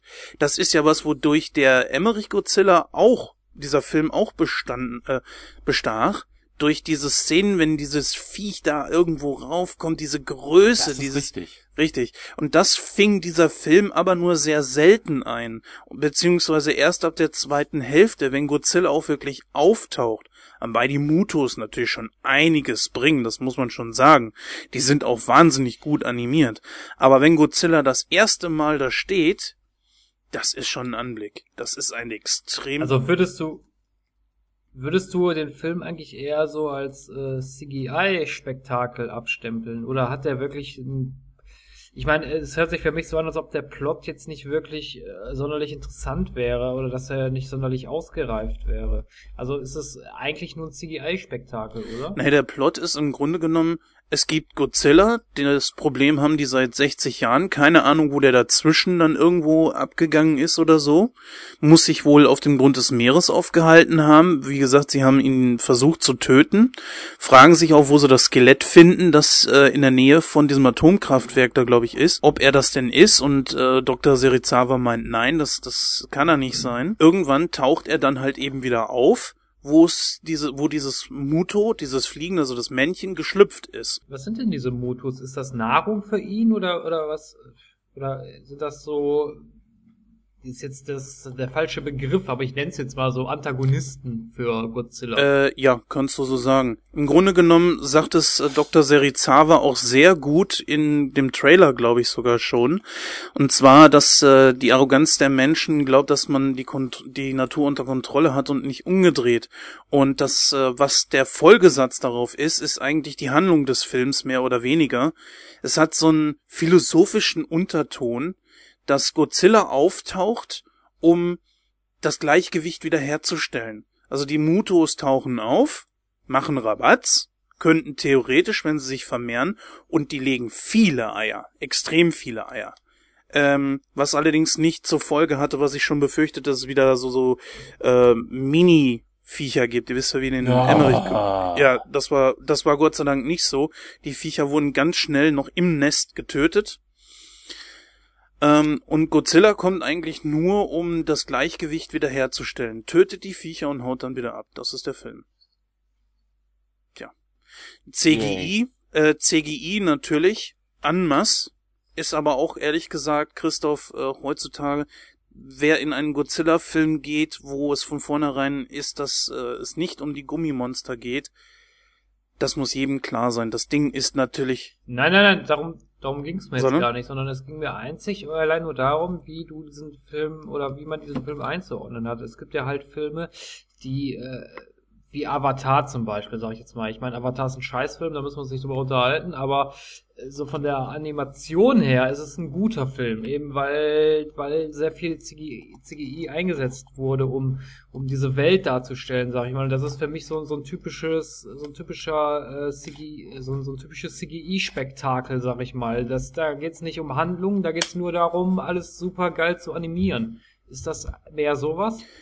Äh, ja, das kannst du aber bei jedem Film von äh, Godzilla eigentlich, glaube ich, erwarten. Die Handlung ist wirklich sehr dünn, sehr dünn. Anbei man natürlich versucht wurde, da so ein bisschen was reinzubringen, das will ich gar nicht sagen. Aber am meisten störte mich, wie gesagt, die ersten 70 Minuten kein Godzilla. Brian Cranston sofort irgendwie nach den ersten 20, 25 Minuten weg. Und dann kommt es zum ersten Aufeinandertreffen zwischen dem fliegenden Mutu, ähm, zwischen dem fliegenden Muto. Zwischen dem fliegenden Mewtwo. Haha. ja, ja. Entschuldigung. Und dann gehen die beiden aufeinander los. Kamera schwenkt zu Menschen. Toll. Dann wieder Schwenk auf die beiden. Zwei Sekunden Kampf siehst du und plötzlich Kameraeinstellung geändert und du siehst plötzlich einen gefilmten Fernseher, wo der Kampf wie äh, äh, durch so eine so eine ähm, News-Sendung verfolgt wird und wie ein kleines Kind das guckt. Schwenk auf das Kind, schwenk wieder auf den Fernseher, ganz kurz, vielleicht siehst du irgendwas von dem Kampf, wieder auf das Kind und dann geht's äh, äh, schwenk auf die Mutter, schwenk auf das Kind, schwenk auf die Mutter und ich dachte mir in dem Film so, äh, ich dachte mir in dem Moment so, Leute, glaubt ihr wirklich, dass ich gerade dieses Blach sehen will? Was juckt mich das gerade? Diese Viecher halt gehen da blöd, auf ein, wenn der diese es ist halt blöd, wenn der Choreograf keine Ahnung von seinen Figuren hat, ne? Ja, diese Figuren gehen da gerade aufeinander los, nehmen die ganze Stadt da auseinander. Ist mir in dem Moment dann auch egal war, was für Beweggründe Godzilla hat. Er will sie einfach jagen und für mich ist, für mich ist das okay. Das ist nun mal ein Tier auch irgendwo, äh, trotz Monster oder nicht. Dann wird davon eigentlich gar nichts gezeigt und das war's, was du von dem ersten Aufeinandertreffen siehst. Dann geht's irgendwann in den Endkampf und dann denkst du dir so, jawoll, er packt ihn und schwenkt mit rüber zu der verdammten Army. Und du siehst natürlich noch im Hintergrund, wie sich da die Füße und so weiter von den Riesenviechern bewegen und so, ne? Und denkst du so, ich will die beiden da sehen. Doch nicht verdammt nochmal das Aaron Taylor Johnson. Warum verfolgt die Kamera den? Was soll das? Jetzt möchte ich den Film auf das Beste lenken, dem Kampf zwischen diesen Viechern, sofern man da groß was gesehen hat, äh, war gut gemacht. Godzilla hat alles, er ist äh, ungefähr 106 Meter, glaube glaub ich, groß war das. Die Mutos sind unterschiedlich groß. Das äh, eine ist das Männchen, das ist ein bisschen kleiner, das kann fliegen. Das andere ist das Weibchen, das ist äh, ungefähr so groß wie Godzilla. Dann hast du CGI-technisch wirklich nichts zu meckern. Da ist die neueste Technologie eingesetzt worden und sieht grandios aus. Äh, Nochmal zu Godzilla. Das Einzige, was ist, ich finde die Schnauze ein bisschen zu kurz. Ansonsten ist das ein brachiales Viech. Und äh, wirklich nur interessant ist dann so das Ende. Mm, Godzilla hat zwar die beiden echt geplättet und getötet, aber bricht dann auch selber zusammen. Die Menschen freuen sich und so weiter und Godzilla liegt dann da und eigentlich denkt man sich so, hm, so wird der Regisseur ihn jetzt sterben lassen oder nicht? Und eigentlich denke ich mir so, na, dieser Film ist anders als wie der von Emmerich, der wird einen zweiten Teil möglicherweise nach sich ziehen. Tatsächlich just in dem Moment steht Godzilla auch auf, aber geht einfach ins Meer und verpisst sich. Abspann. Das war's. Ich muss jetzt mal gerade was einwerfen und zwar habe ich mir jetzt gerade mal so ein paar Screenshots von dem Film angeguckt. Hat einer von euch den Film Pacific Rim gesehen? Noch nicht. Äh, ja, habe ich. Ich finde, das erinnert mich irgendwie, also jetzt nur rein von den Bildern her erinnert mich das irgendwie an den Film. Ja, auch nicht nur daran, sondern auch Cloverfield, äh, habe ich so das Gefühl von mehrbeinigen Viechern, äh, die irgendwie so insektenartig sind, ja.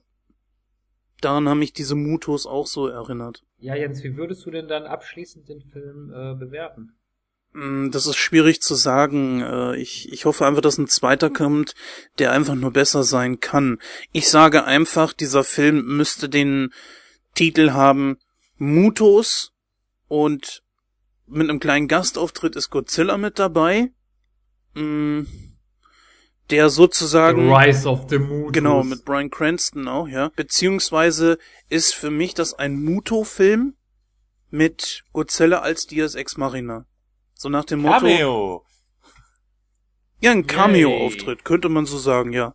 Also Godzilla hat einen Cameo-Auftritt in einem Muto-Film und das macht ihn mir so madig. Das finde ich aber, das finde ich gut formuliert von dir. Also ist Godzilla so quasi das Deus Ex Machina. Ja, ist er ja auch. Das Militär Mhm. ist mit den Mutos nicht fertig geworden. Ja, irgendwas brauchten sie dann, um das Gleichgewicht wiederherzustellen. Und das war in diesem Fall dann halt einfach Godzilla.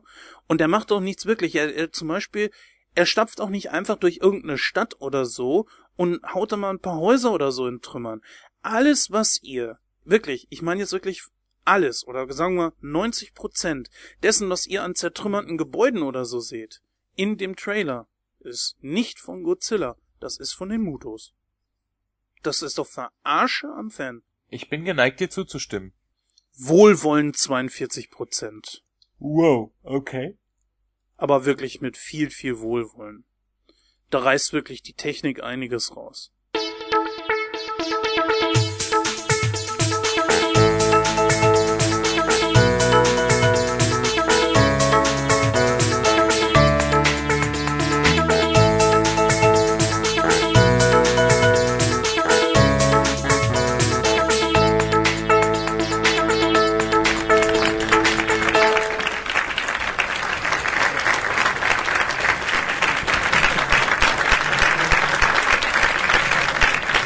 Ja, äh, liebe Zuhörer, dann sind wir auch heute wieder zum Ende angelangt für unsere heutige Ausgabe von Nightcrow. Ich bedanke mich recht herzlich fürs Zuhören und ich werde mir jetzt einen Tomatensalat machen und äh, ja, auf Wiedersehen.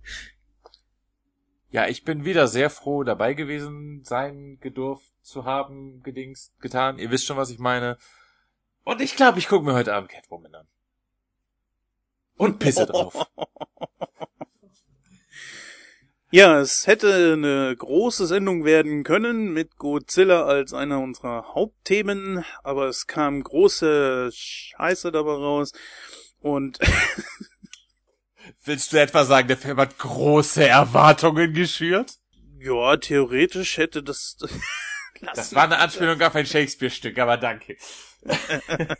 Ja, es hat mir auch heute wieder wahnsinnig viel Spaß gemacht. Und ich glaube, Ausgabe 12 wird genauso viel Spaß bringen.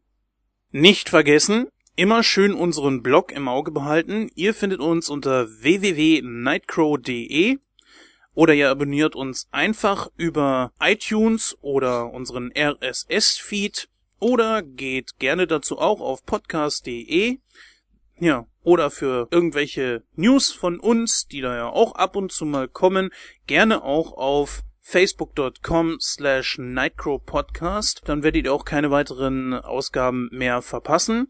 Ihr könnt ja auch gerne mal unseren äh, Podcast in iTunes bewerten. Das hilft unserem Podcast weiter in iTunes nach vorne zu kommen und mehr Hörer anzusprechen.